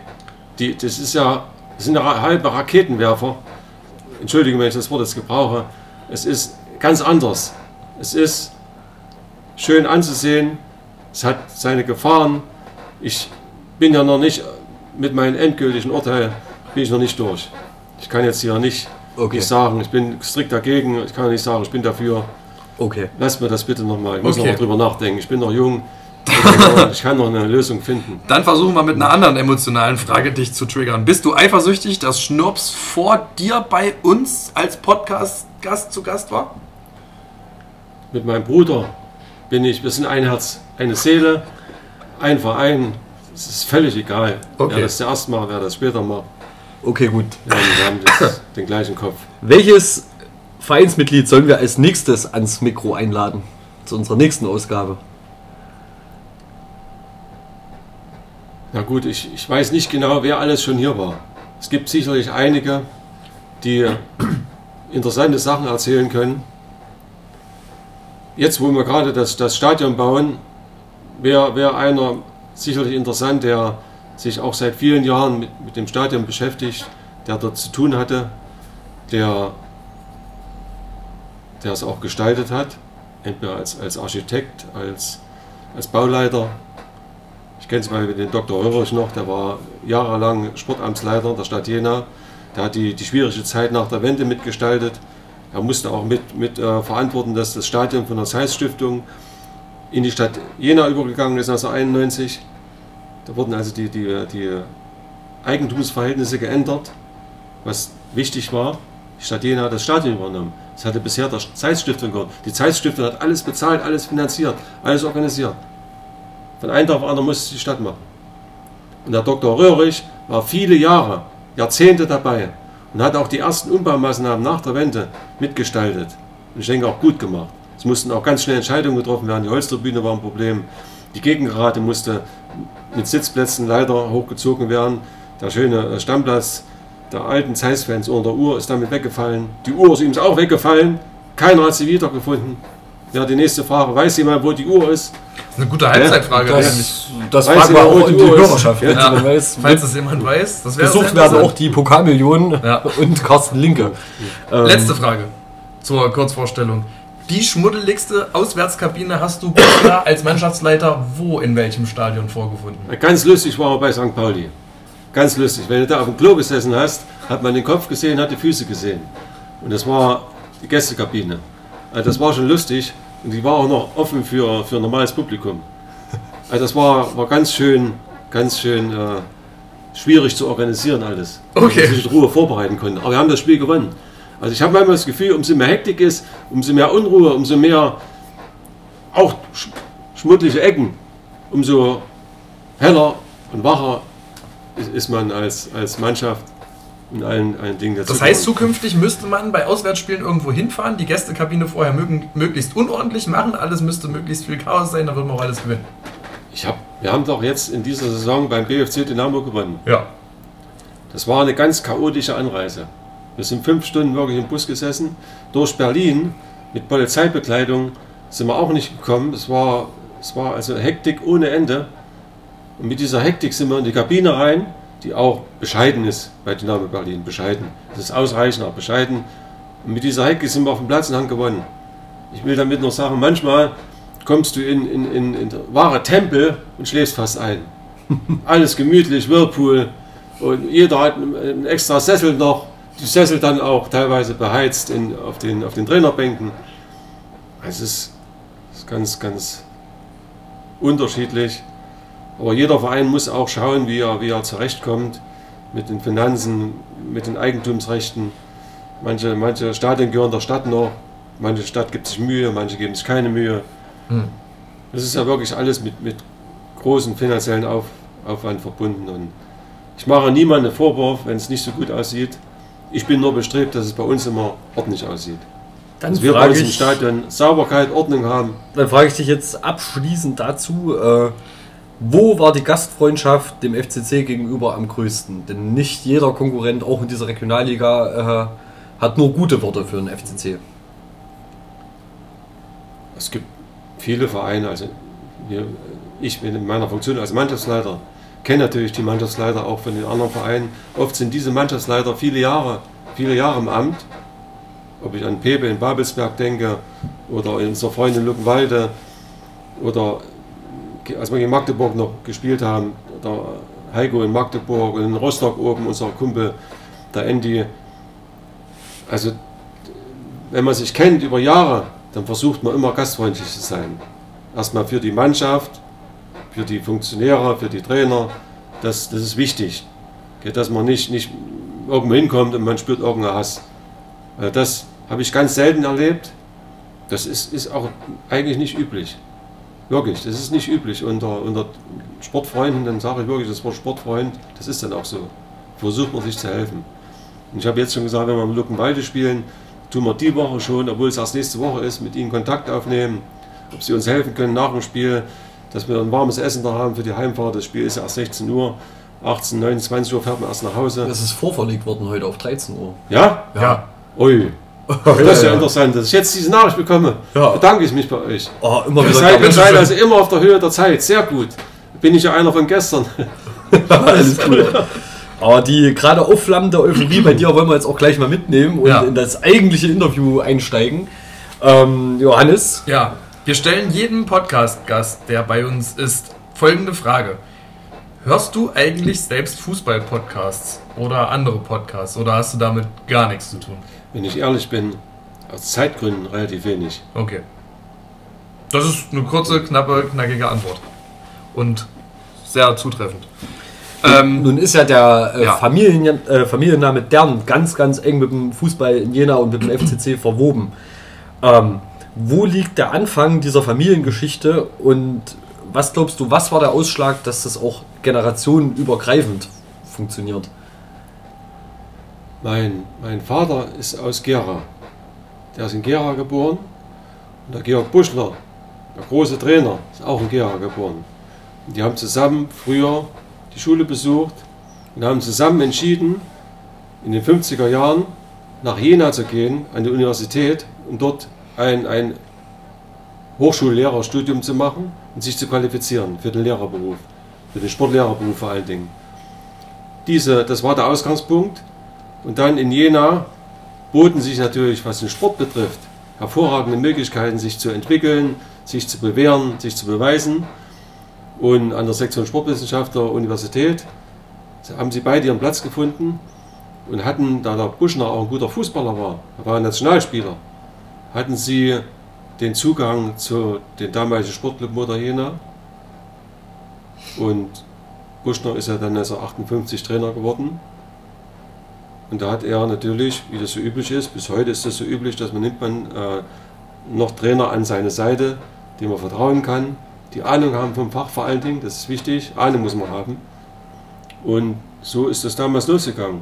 58, 59, 60 hat mein Vater angefangen im, im Sportbereich, im, im Bereich der athletischen Ausbildung, der Schnelligkeitsausbildung mitzuhelfen. Und ich denke, er war für den Georg Buschner ein zuverlässiger Partner, der, der auch Ahnung hatte. Und dann kam noch dazu, dass Buschner und Dern auch ein Haus gemeinsam gebaut haben, ein Auto sich gemeinsam geteilt haben. Man hatte damals nur ein Auto, das hat auch für zwei Familien gereicht. An den geraden Tagen ist Buschner gefahren, an ungeraden Tagen ist mein Vater gefahren. Und seitdem kennen sie sich und dann kamen die Kinder auf die Welt. Buschner hat zwei Kinder gekriegt. Meine Eltern, wir waren zu dritt, wir hatten noch eine Schwester gehabt, die leider schon verstorben ist. Und bist du in einer Sportfamilie, einer Fußballfamilie aufgewachsen. Es konnte gar nichts anderes passieren. Und ich habe selber noch dann versucht, Fußball zu spielen, bin bis in eine zweite Mannschaft vom FC gekommen. Dann hat es meine, meine Knie zerhauen, links und rechts durch das harte Training. Dann bin ich Trainer geworden, Jugendtrainer bis 1990. Dann habe ich beim Fanprojekt angefangen. Aber so ist, ist meine, meine Sport, Fußball-Tätigkeit eindeutig und 100% mit meinem Elternhaus in Verbindung zu bringen. Hast du noch andere Herzensthemen oder Hobbys außer den FCC?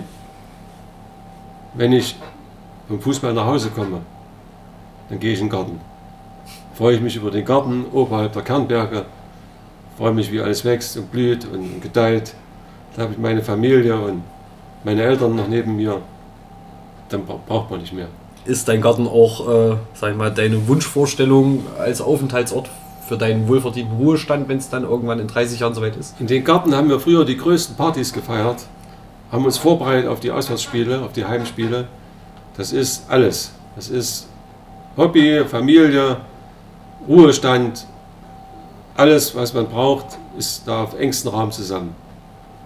Lass uns noch mal ganz kurz deine Aussage ähm, zur zweiten Mannschaft bzw. deine Erfahrung mit der zweiten Mannschaft aufgreifen. Ähm, du hast selber dort gespielt. Nun ist es so, dass der FCC zu dieser Saison die zweite Männermannschaft im Spielbetrieb abgemeldet hat. Ähm, was denkst du darüber? Ich bin nicht erfreut darüber, muss ich ehrlich sagen. Weil die zweite Mannschaft äh, auch aus sportlicher Sicht eine Funktion hat. Die wichtigste Funktion ist, es sind die Spieler, die bei uns in der ersten Mannschaft am Wochenende nicht zum Einsatz kommen oder nur Teileinsätze haben, dann haben sie meistens in der zweiten Mannschaft ihre Wettkampfpraxis gehabt, haben dann gespielt einen Tag später oder einen Tag eher. Das ist was ganz Wichtiges, was uns fehlt.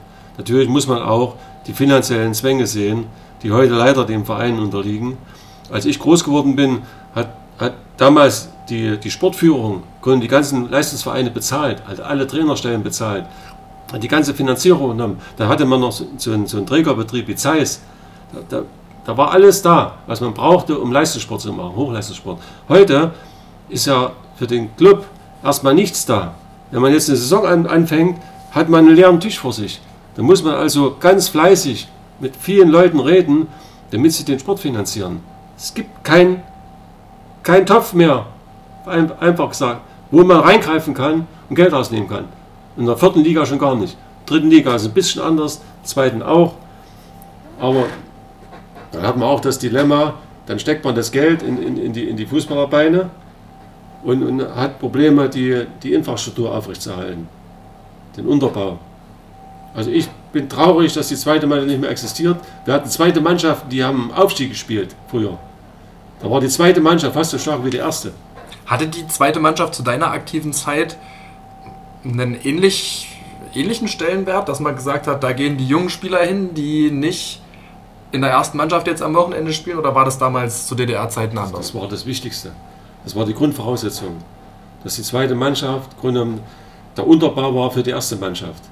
Und es wurden in den vielen Jahren auch unterschiedliche äh, Altersstrukturen eingeführt.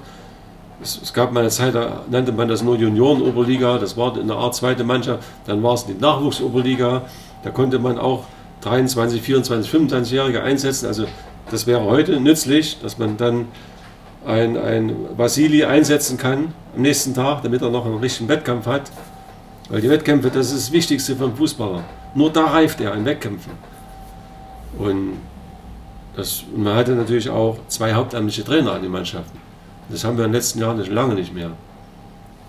Die, die Struktur von Trainern angefangen über Physiotherapeuten, das ist ja alles weggefallen. Manches leider, das gab es alles nicht in der zweiten Mannschaft. Ähm, du warst ja quasi Teil dieser zweiten Mannschaft. Warst du trotzdem auch als Fan bei der ersten Mannschaft äh, zugegen oder hat sich das so ein bisschen gegenseitig verhindert? Ich hatte ein Riesenglück gehabt. Die damalige Junioren-Oberliga, wo ich gespielt habe, viele Jahre, war immer das Vorspiel. Also ich musste automatisch mitfahren. Aber wenn ich nur auf der Reservebank saß.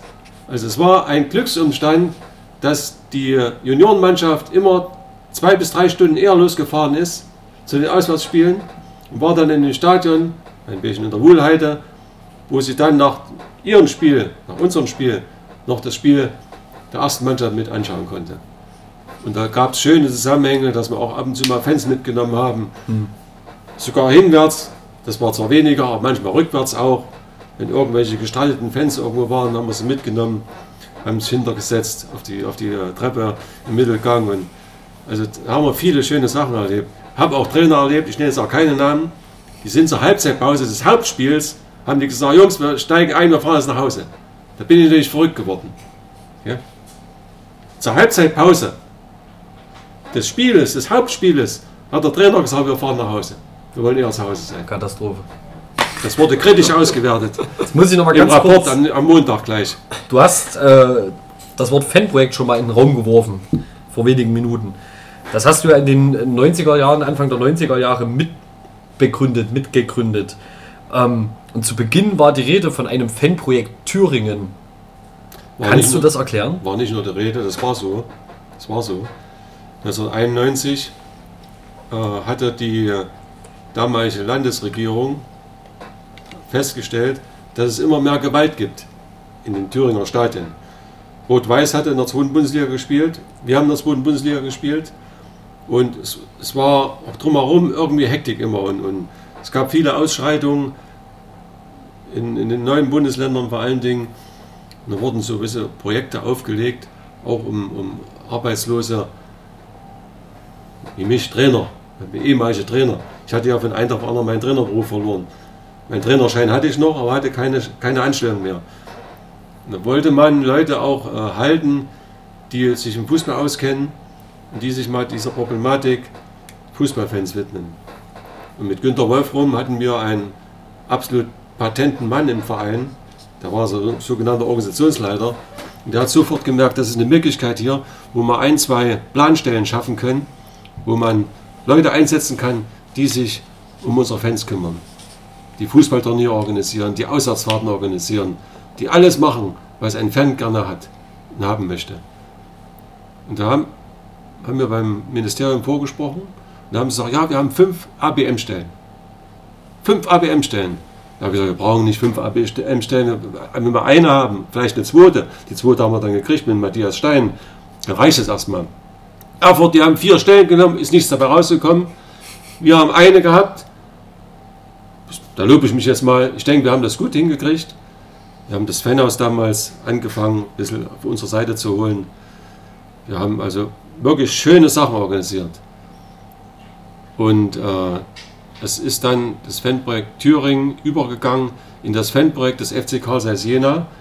Das, da lag mir viel dran, dass wir das Fanprojekt des FC Karl Zeiss Jena nennen.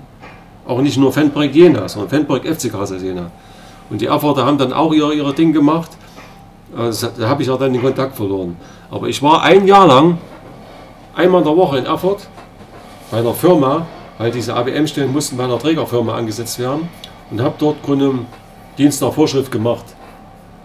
Dienst nach Vorschrift gemacht, konnte dann wieder nach Jena fahren und habe dann Fanarbeit gemacht. Klassische Fanarbeiten, wie man sie braucht. Welche Verbindung hast du heute zum Fanprojekt? Ich bin immer noch im Vorstand. Wenn ich im Vorstand, ich bin Mitglied des Fanprojektes. Und mit Matthias habe ich ein, zwei Mal in, in, der Woche oder mit Lutz Kontakt und versuche ich zu helfen, wenn, wenn, wenn sie was haben. Wenn, wenn ich eine Frage habe, versuche ich zu helfen. Wenn er was hat. Wenn du jetzt auf die 30 Jahre, die seitdem vergangen sind, seit 1990, 1991 zurückblickst, wie hat sich die Fankultur und damit auch das Fanprojekt in Jena in dem Zeitraum verändert? Was sind so für dich die markantesten Änderungen, die es gegeben hat in der Zeit? Da habe ich oft drüber nachgedacht und da habe ich mir gesagt, eigentlich haben wir es relativ leicht gehabt. Weil alles, was wir gemacht haben, war neu. Wir hatten, wir hatten äh, zwar zu DDR-Zeiten schon für die Fanarbeit im FC Karl Jena einiges gemacht. Zum Beispiel die Fanturniere, die sind schon 1985, 86, 87 vom FC Karl Jena organisiert worden. Das haben wir übernommen, haben es wieder aufleben lassen. Die Busfahrten, das war was Neues, wo wir auch dann die U16-Busse gemacht haben für Jüngere oder die Busfahrten mit Übernachtung. Das, das war was Neues gewesen. Aber nochmal auf die konkrete Frage zurückzukommen. Wir hatten, wir hatten nicht diese große, große äh, Gruppe jetzt, wenn ich jetzt unsere Ultra sehe, wenn ich euch jetzt sehe, diese große Gruppe hatten wir nicht kompakt zusammen. Es war eine relativ kleine, überschaubare Gruppe. Und wir mussten vor allen Dingen eins, wir mussten zeigen, dass wir, dass wir als Club eine, einen Gedanken verfolgen, eine Linie verfolgen. Und wenn wir auswärts fahren, fahren wir alle zusammen. Und das war überschaubar. Es war möglich und es kam uns noch eins zugute, wenn wir in die neuen Bundesländer gefahren, in die alten Bundesländer gefahren sind, da war oft, ich will nicht sagen Hass, aber es war, man hat sich so gefühlt wie, wie Außenseiter. Ich, ich werde nie die Fahrt nach München zu 1860 vergessen, wo wir, da hatte der Charlie Braun noch die Busse organisiert, wo wir nach dem Spiel aufs Oktoberfest wollten und es gab einen Polizeieinsatz, das kennt ihr alles. Und äh, auf dieser Hauptstraße standen unsere Busse und waren, waren Leute von von München da, die da mit 100 D-Mark-Scheinen gewedelt haben, die uns da provoziert haben ohne Ende, so unter dem Motto, ihr habt nichts. Und, also das, das hat aber die Truppe zusammengehalten. Und äh, ich, ich sage es mal, wenn ich jetzt was gesagt habe, da haben wir uns auch dran gehalten. Dann haben wir das, das auch so gemacht. Ich, ich bin mal abends zum, zum Fanclub Lecce gefahren nach Lübbeta am nächsten Tag war Bund, zweite Bundesliga ein Spiel. Der Ernst Schmidt, der damalige Clubmanager, war vorher bei, bei uns, hat gesagt, Leute, pass auf, ihr seid von Bandprojekt, ihr, ihr, ihr werdet bezahlt und da darf nichts passieren. Ihr seid verantwortlich. Und da habe ich mit der Düsengang gehabt, bin ich abends in Netschos gefahren, habe gesagt, Leute, wir dürfen jetzt morgen keine Pyrotechnik abbrennen, sonst was. wir müssen einfach sauber, sauber agieren. Und das, das, das war möglich. Es war auch ganz sauberes Spiel am nächsten Tag. Es lief, lief okay. Jetzt ist es dann ähm, schon nochmal ein Unterschied, ob man im Fanprojekt oder für das Fanprojekt arbeitet und dann Mannschaftsleiter wird. Wie bist du dazu gekommen, zu deinem Job als Mannschaftsleiter, den du ja bis heute mit Leib und Seele ausfüllst? Also ich habe zehn Jahre das Fanprojekt geleitet, zusammen mit Matthias dann. Es war eine wunderbare Zeit. Und 2000 gab es im Club eine, eine Umstrukturierung. Das hatte mit dem, mit dem neuen Trainer Petrovic zu tun, das hatte mit äh, Steffen Batzer zu tun, den Geschäftsführer damals. Und es war mein Anliegen immer, dass wir eine ganz enge Zusammenarbeit, wie es immer sein muss, zwischen Mannschaft, Fanprojekt und Fans organisieren müssen. Das ist das Wichtigste, diese Zusammenarbeit. Dass man eine Meinung hat, dass man eine Sprache spricht, dass man sich aufeinander verlassen kann. Und durch diese, diese Tätigkeit, die, die wir über Jahre so versucht haben reinzubringen, bin ich angesprochen worden und sage, Uwe, pass auf, hast du Lust, hier Mannschaftslehrer zu machen? Äh, wir, wir versprechen uns davon viel. Du hast den Kontakt zu, zu vielen Leuten. Du äh, bist Diplom-Sportlehrer. Ich habe eine Trainerlizenz, könnte auch als Trainer arbeiten. Willst du es nicht machen? Da habe ich mit Matthias und, und, und Lutz gesprochen und wenn man es zehn Jahre gemacht hat, dachte ich mir, komm, ich bin im Club. Ich, ich, ich, eigentlich mache ich eigentlich dasselbe weiter. Und habe mich dann dafür entschieden, manches Leiter zu machen, was ich bis heute ausführe, was, was mir bis heute Spaß macht. Aber mein Blick geht natürlich immer in, in Richtung Fankurve, in, in, in unsere Zuschauer und schon auf der Autobahn, wenn wir aus unterwegs sind, interessiert mich natürlich sehr, wie viel unterwegs sind und was da alles passiert und ob alle pünktlich sind und ob wir gemeinsam heute erfolgreich sind. Lass mal kurz äh, ganz kurze Fragen für ganz kurze Antworten mhm. stellen. Und zwar, bei welchem Trainer bist du sehr froh, dass er nicht mehr Teil des Clubs ist? Die Frage beantworte ich nicht, weil alle Trainer nach Jena gekommen sind und ehrgeizig waren und unbedingt was erreichen wollten und auch ihre Qualitäten hatten. Wenn Trainer gescheitert sind, lag es oft nicht nur an den Trainern, da lag es an verschiedenen Faktoren. Okay, gibt es einen Spieler, den du überhaupt nicht vermisst, weil er einfach destruktiv von Das ist dieselbe Frage. Jeder Spieler, der einen Vertrag beim FC Kassel Jena unterzeichnet, hat die Verpflichtung und, und auch den Anspruch, Leistung zu bringen. Bei einem hat es gereicht, bei anderen hat es nicht gereicht. In Jan Schimak hätte ich mir so gern vorgestellt, noch ein paar Jahre in Jena zu haben. Es war für mich einer der besten Fußballer, den ich als Mannschaftsleiter erlebt habe. Äh, ich beantworte lieber dann Fragen, wer, wer die Besten waren. Ja, das wäre die nächste Frage gewesen. Wen vermisst du ganz besonders? Welchen Trainer und welchen Spieler? Man kann es auch zwei Spieler oder drei Spieler nennen. Ach, wir haben einen Trainer gehabt, wenn ich an René van Eck denke, der hatte einen Zauber verbreitet. Es war so schön. Von Marc Zimmermann ganz zu schweigen oder Heiko Weber damals die drei Jahre. Ich habe die Tage daran gedacht, als, als Heiko Weber und Marco Kämpfe Trainer waren. Wir sind von der vierten Liga in die zweite Liga aufgestiegen. Das waren drei Jahre, da warst du wie in so einem Trance-Zustand. Aber da meine ich alle damit. Auch alle, alle, alle Anhänger. Wir waren, wir waren eine riesengroße Einheit. Ohne, ohne Wenn und Aber. Also solche Trainer, die in der Lage sind, das alles zusammenzufassen fassen und, und, und, die Mannschaft im Griff zu haben und das Umfeld. Das sind wirklich große Trainer. Und haben wir einige gehabt. Leider, leider ist die Ungeduld im Fußball allgegenwärtig und man, man schadet sich da als Verein nur selber, wenn man viel zu zeitig, ich sage mal viel zu zeitig, sich wieder für einen anderen Trainer entscheidet. Weil es ist dann nicht nur der Trainer, es ist dann der Co-Trainer, es ist dann der Physiotherapeut sogar, es sind dann neue Spieler, es, sind, also, es kostet die Vereine jedes Mal Unmengen an Geld, auch wenn man vielleicht kurzfristig Erfolg hat. Und dass, dass wir mit Marc äh, aufgehört haben, weiterzuarbeiten, das hat, hat mir unwahrscheinlich wehgetan. Martin Ullmann dazu, und ich habe es ja gesagt, es sind ja mehrere dann, die dann plötzlich nicht mehr dabei sind selbst unser Sport, Sportpsychologe, äh, Sporttherapeut, hat auch mit dazugehört als, als Teamplayer. Der Pete. Haben wir die, dieses, weil wir mal Relegationsspiel gesprochen haben, als wir bei, bei Köln gespielt haben, bei Victoria, abends im Hotel, diese Sitzung in diesem großen Saal, das war, als ob du zu Hause mal ins Abgesprochen bist. Wir hatten alles mitgenommen, um, um, um eine Atmosphäre zu schaffen, die, die, die Jungs so aufwühlt, positiven Sinne. Und da haben so viele ihren Beitrag geleistet. Und dass wir dort 3-0 geführt haben, am Ende 3-2 war dann, war dann irgendwie, die, Köln war keine schlechte Mannschaft. Ja, ja. Aber das, das haben, haben Leute organisiert, die, die haben das von der ersten, von der kleinsten Faser unten im Fuß bis hoch, haben das gelebt. Und das merken Spieler. Und im Sport gibt es immer Phasen, wo es nicht läuft. Und dann muss man einfach Ruhe bewahren. Ruhe, auch die Fans müssen Ruhe bewahren. Ja, das muss man auch sagen. Wenn dann Plakate manchmal hochgehalten werden, das hat mir auch nicht gefallen. Ja, die, die waren nicht realistisch, die Plakate.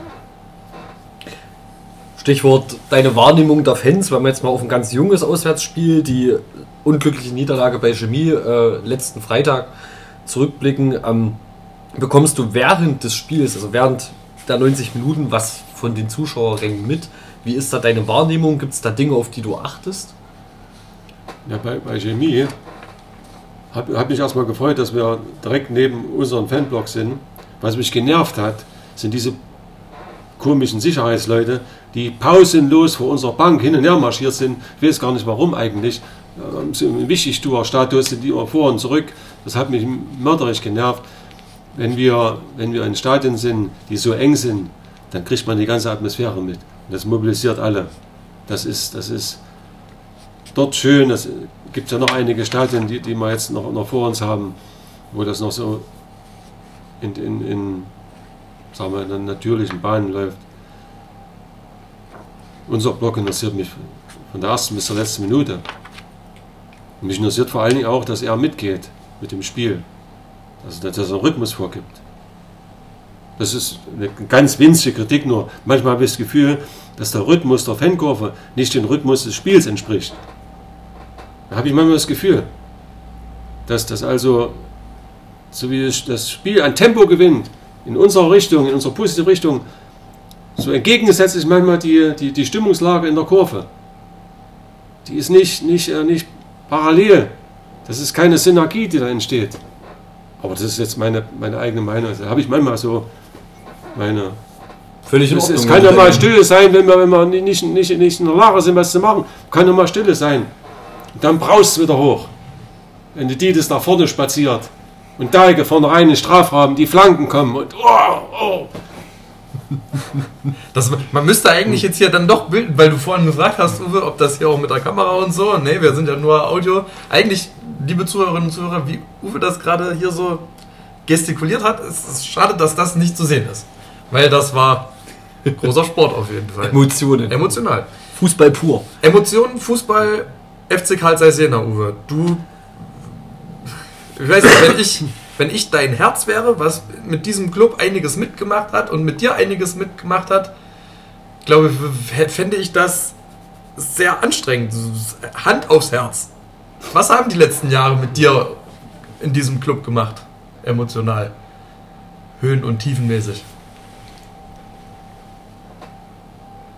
in jeder, in jeder Phase, in der wir uns befinden jetzt, jeder, jeder Mensch, jeder Fan, jeder Sportverein, gibt es immer Höhen und Tiefen. Und ich, wir sind abgestiegen, gemeinsam. Und einen Tag später konnten wir, konnten wir schon wieder sagen, heute ist wieder der Tag 1. Heute, wenn man wieder rausguckt zum Fenster, jetzt geht es weiter, jetzt, jetzt, jetzt fangen wir wieder von vorne an. Jetzt geht es nach vorne. Wir haben damals, als wir abgestiegen waren in der zweiten Liga, haben wir den, den Aufstiegspass entwickelt. Einen Tag später lag der Aufstiegspass auf dem Tisch. Mit einem Zitat von Gitus Braun. Gitus Braun, Gott hab ihn selig. Heute ist der Tag 1 nach dem Abstieg, nach der Niederlage. Es, es geht wieder los. Wir haben wieder Hoffnung. Wir haben wieder Wünsche. Es, es fängt an zu kribbeln. Aber das Gefühl kann nur ein Fan haben. Das kann kein normaler Mensch haben. Dies, dieses Fanherz, das ist immens groß. Ich möchte nicht wissen, wie groß manchen, bei manchen das Herz ist, wenn das vermessen würde. Da gibt es bestimmt Rekordwerte. Mein Herz hat vielleicht auch, eine, ich, ich habe ein Sportherz, hat mir, hat mir der Kardiologe jetzt mitgeteilt, ich habe ein Sportherz, das ist ein bisschen größer. Sonst ist alles in Ordnung, das ist das Wichtigste erstmal, dass, dass das Herz in Ordnung ist. Gell? Auf jeden Fall. Ja, Das freut das uns. ist wichtig. Ja. Ähm, genau. Du hast, jetzt, du hast jetzt vom Abstieg schon gesprochen. Wir befinden uns aktuell in der vierten Liga, in der Regionalliga Nordost. Das ist wahrlich keine schlechte Liga, aber als Zeiss-Fan wünschte dir dann viele sich, wünschen sich ja doch nochmal höher zu spielen. Warum sind wir aktuell in der vierten Liga. Was sind die Gründe dafür, dass wir, ich jetzt mal, nur Regionalligist sind? In den letzten 20, 20, 25 Jahren, wenn wir abgestiegen waren, haben wir immer zwei, drei Jahre gebraucht, um es wieder anzukämpfen. Außer den einen Jahr, gleich 1994. Da haben wir es gleich im nächsten Jahr wieder geschafft. Da ist aber auch viel investiert worden, ich weiß das. Wir hatten damals einen Präsidenten gehabt, der hieß Bernd Bieräugel. Der hat mit seiner Firma damals wirklich sofort investiert, dass wir noch zwei, drei gute Spieler haben, die in der Lage waren, damals das sofort zu schaffen, den Wiederaufstieg. Das ist jetzt schwieriger geworden und braucht es zwei, drei Jahre. Also ich, ich denke, wir sind jetzt im normalen Rhythmus und wir werden entweder diese Saison oder nächste Saison spätestens wieder eine Klasse höher spielen. Bin ich mir ganz sicher. Dann nehmen wir das jetzt mal für bare Münze und äh, die Hörerschaft wahrscheinlich auch und daran wirst du gemessen. Ja, gerne. da stehe ich auch. Gibt es Vereine, ähm, Wenn ich enttäusche, wenn ich versage, kann mir das auch jeder sagen. Ich gebe meinen mein, mein hundertprozentigen Einsatz immer jeden Tag. Das ist unbestritten und zu dir wird auch niemand was Böses sagen können oder wollen. Ähm, aber äh, mich würde mal interessieren, gibt es Clubs aus der Region, aus dem ehemaligen Raum der DDR oder Deutschland oder europaweit, auf die du auch manchmal ein bisschen aufschaust und an denen du dich so ein bisschen orientierst, wo du sagst, es wäre cool, wenn es bei uns so wäre wie bei denen? Ich hatte vorhin schon ungefähr das beantwortet. Ich, ich gucke grundsätzlich nicht nach anderen Clubs. Wir müssen auf unseren Verein schauen. Wir haben einen klangvollen Namen. Wenn man heute in Europa unterwegs ist, als, als, als mal außerhalb des Fußballs, als Tourist, und man kommt irgendwie in ein Fußballgespräch in den großen europäischen Metropolen, dann weiß jeder, jeder sofort unter Karl Zeiss Jena, was zu verstehen ist. Fußball, Karl Zeiss Jena, Optik. Wenn der Hallische Fußballclub unterwegs ist, das weiß keiner. Oder auch andere Vereine, das kennt keiner. Dynamo Dresden vielleicht noch, aber das ist auch nicht so wie der Name Karl Zeiss Jena. Es ist was ganz Besonderes. Und deshalb sollten wir auf unseren Club schauen. Und bei uns versuchen anzusetzen, was können wir alle besser machen. Und man kann immer was besser machen. Ich habe mein Vater immer gesagt, man kann jeden Tag was besser machen. Das ist ein sehr schönes Stichwort und leitet wunderbar zu meiner nächsten Frage über, die ich an dich habe. Anfang des Jahres hat es ja mit dem Zukunftskonzept ähm, eine neue Marschrichtung, sage ich jetzt mal, gegeben für den FC Karl Zeiss Jena, wo man sagt, man möchte diese Potenziale aus früherer Zeit, diesen klangvollen Namen nutzen und möchte gerne nachhaltig vor allem junge Spieler wieder integrieren, mehr auf den Nachwuchs setzen und langfristig gesund wachsen und gesund ähm, in der dritten Liga, vielleicht auch mal in der zweiten Bundesliga ankommen. Wie hat sich das für dich als Mannschaftsleiter in den ersten knappen halben Dreivierteljahr dargestellt? Wie kommt das Zukunftskonzept bei dir an? Wie siehst du es als umgesetzt? Und wie stehst du generell zu diesem Konzept an sich? Ich habe ein bisschen Probleme mit, mit Konzepten, muss ich Mhm. ehrlich sagen. Ich, ja, für mich ist immer die Realität entscheidend und das, was, was tagtäglich passiert. Da sehe ich viel Positives und sehe auch noch Reserven. Also das Stadion wächst tagtäglich. Also ich sehe tagtäglich 30 bis 40 Arbeiter, die in verschiedenen äh, Bereichen äh, das, das Stadion entwickeln. Vorhin, als ich weggefahren bin, haben sie gerade die Ecke hinten, haben sie die, die äh, Tribünenbefestigung aufgesetzt. Millimeter genau. Bin ich bei dem Wort wieder Zeitpräzision, kann man fast so sagen. Also das, das wird wirklich was Wunderschönes. Und das, was wir strukturell jetzt versuchen neu zu machen, das, das braucht Zeit. Man soll nicht immer gleich, wenn jetzt was nicht so richtig läuft, gleich wieder, wieder sagen, ah, es ist wie früher, es klappt nicht, es ist alles Scheiß auf Deutsch gesagt oder Mist. Man muss wirklich hier den Verantwortlichen äh, auch das Vertrauen geben, dass sie das hinkriegen. Wichtig ist, dass wir als Club immer auch den Finger draufhalten, sagen, Leute, das ist wichtig für unseren Club, für, unser, für unseren Verein, der, der 120 Jahre alt wird nächstes Jahr. Das ist wichtig, dass wir hier maßgeblich an der Entwicklung beteiligt sind. Das ist Präsidium gefordert, immer wieder darauf zu achten. Es wäre alles nichts, wenn der Fußballclub Karl Jena nicht hier wäre. Das ist der entscheidende Punkt. Das ist die Keimzelle für alles. Aber ich habe ich hab wirklich ein viel, viel Positives gesehen. Und in der kurzen Zeit ist auch einiges schon deutlich, deutlich äh, vorangegangen. So, beim letzten Heimspiel war die, war die 72er Pokalsiegermannschaft zugegen, die hätte auch schon im Mai angeladen werden können. Aber das war nur die Endphase der Saison, das, das hat alles irgendwie terminlich nicht hingepasst. Ich weiß nur, dass, dass an dem Tisch oben im, im VIP-Bereich eine große Freude herrschte, als sich viele mal wieder gesehen haben und Gerhard Hoppe gesagt hat, der seit langem wieder mal im Stadion war, weil er speziell eingeladen worden ist, das ist für mich, das ist für mich Club, äh, Vereinskultur, gesagt hat, ist wunderbar, aber es ist schade, dass es ihm jetzt erst passiert. Ich hätte gerne noch mal an Peter Rock gesprochen oder an Helmut Stein, die mittlerweile verstorben sind. Man muss immer bedenken, es versterben auch viele, die man nie wieder sieht. Und gerade für die Alten, die viele Erfolge erzielt haben, wo es nicht ums Geld ging. Heute geht ja vieles nur noch ums Geld. Die müssen wir mitnehmen auch in diesem Bereich. Die müssen, die müssen eingebunden werden das hilft jedem. Ich glaube, der ganze WIP-Bereich war an dem Tag irgendwie stolz auf diese Tafel, die da mittendrin war. Mit den ganz großen Trainern, mit den großen Spielern, mit den Pokalen, die auf dem Tisch standen, mit den, mit den Ehrenwimpeln. Die Ehrung kurz vorm Spiel durch den Stadionsprecher. Da war der Stadionsprecher eben in Topform, hat er mir sehr gefallen, wie er das moderiert hat. Sehr schön. Lass uns dazu anschließend mal noch eine letzte Frage stellen. Du hattest äh, das Präsidium und generell Gremien gerade auch ein bisschen mit in die Pflicht genommen. Jetzt ist es ja so, dass nächsten Monat ähm, die nächste Mitgliederversammlung stattfinden wird. Äh, werden wir uns hier im nächsten Podcast auch sehr ausführlich noch mit beschäftigen. Und da würde uns deine Meinung dazu interessieren, was aus deiner Sicht ein Aufsichtsrat und daraus resultierend auch ein Präsidiumsmitglied mitbringen sollte für Eigenschaften, dass du sagst, diese Person ist geeignet für eine Arbeit im FC Karl Zeiss Jena. Also erstmal grundsätzlich ist ja in, in, der, in, den Ligen, in denen wir uns hier bewegen, ist es ja alles wirklich ehrenamtliche Arbeit. In, der, in, den höheren Ligen, Bundesliga und so weiter, das sind ja hauptamtliche Leute. Die haben hauptamtliche Präsidenten, hauptamtliche Aufsichtsräte und so weiter.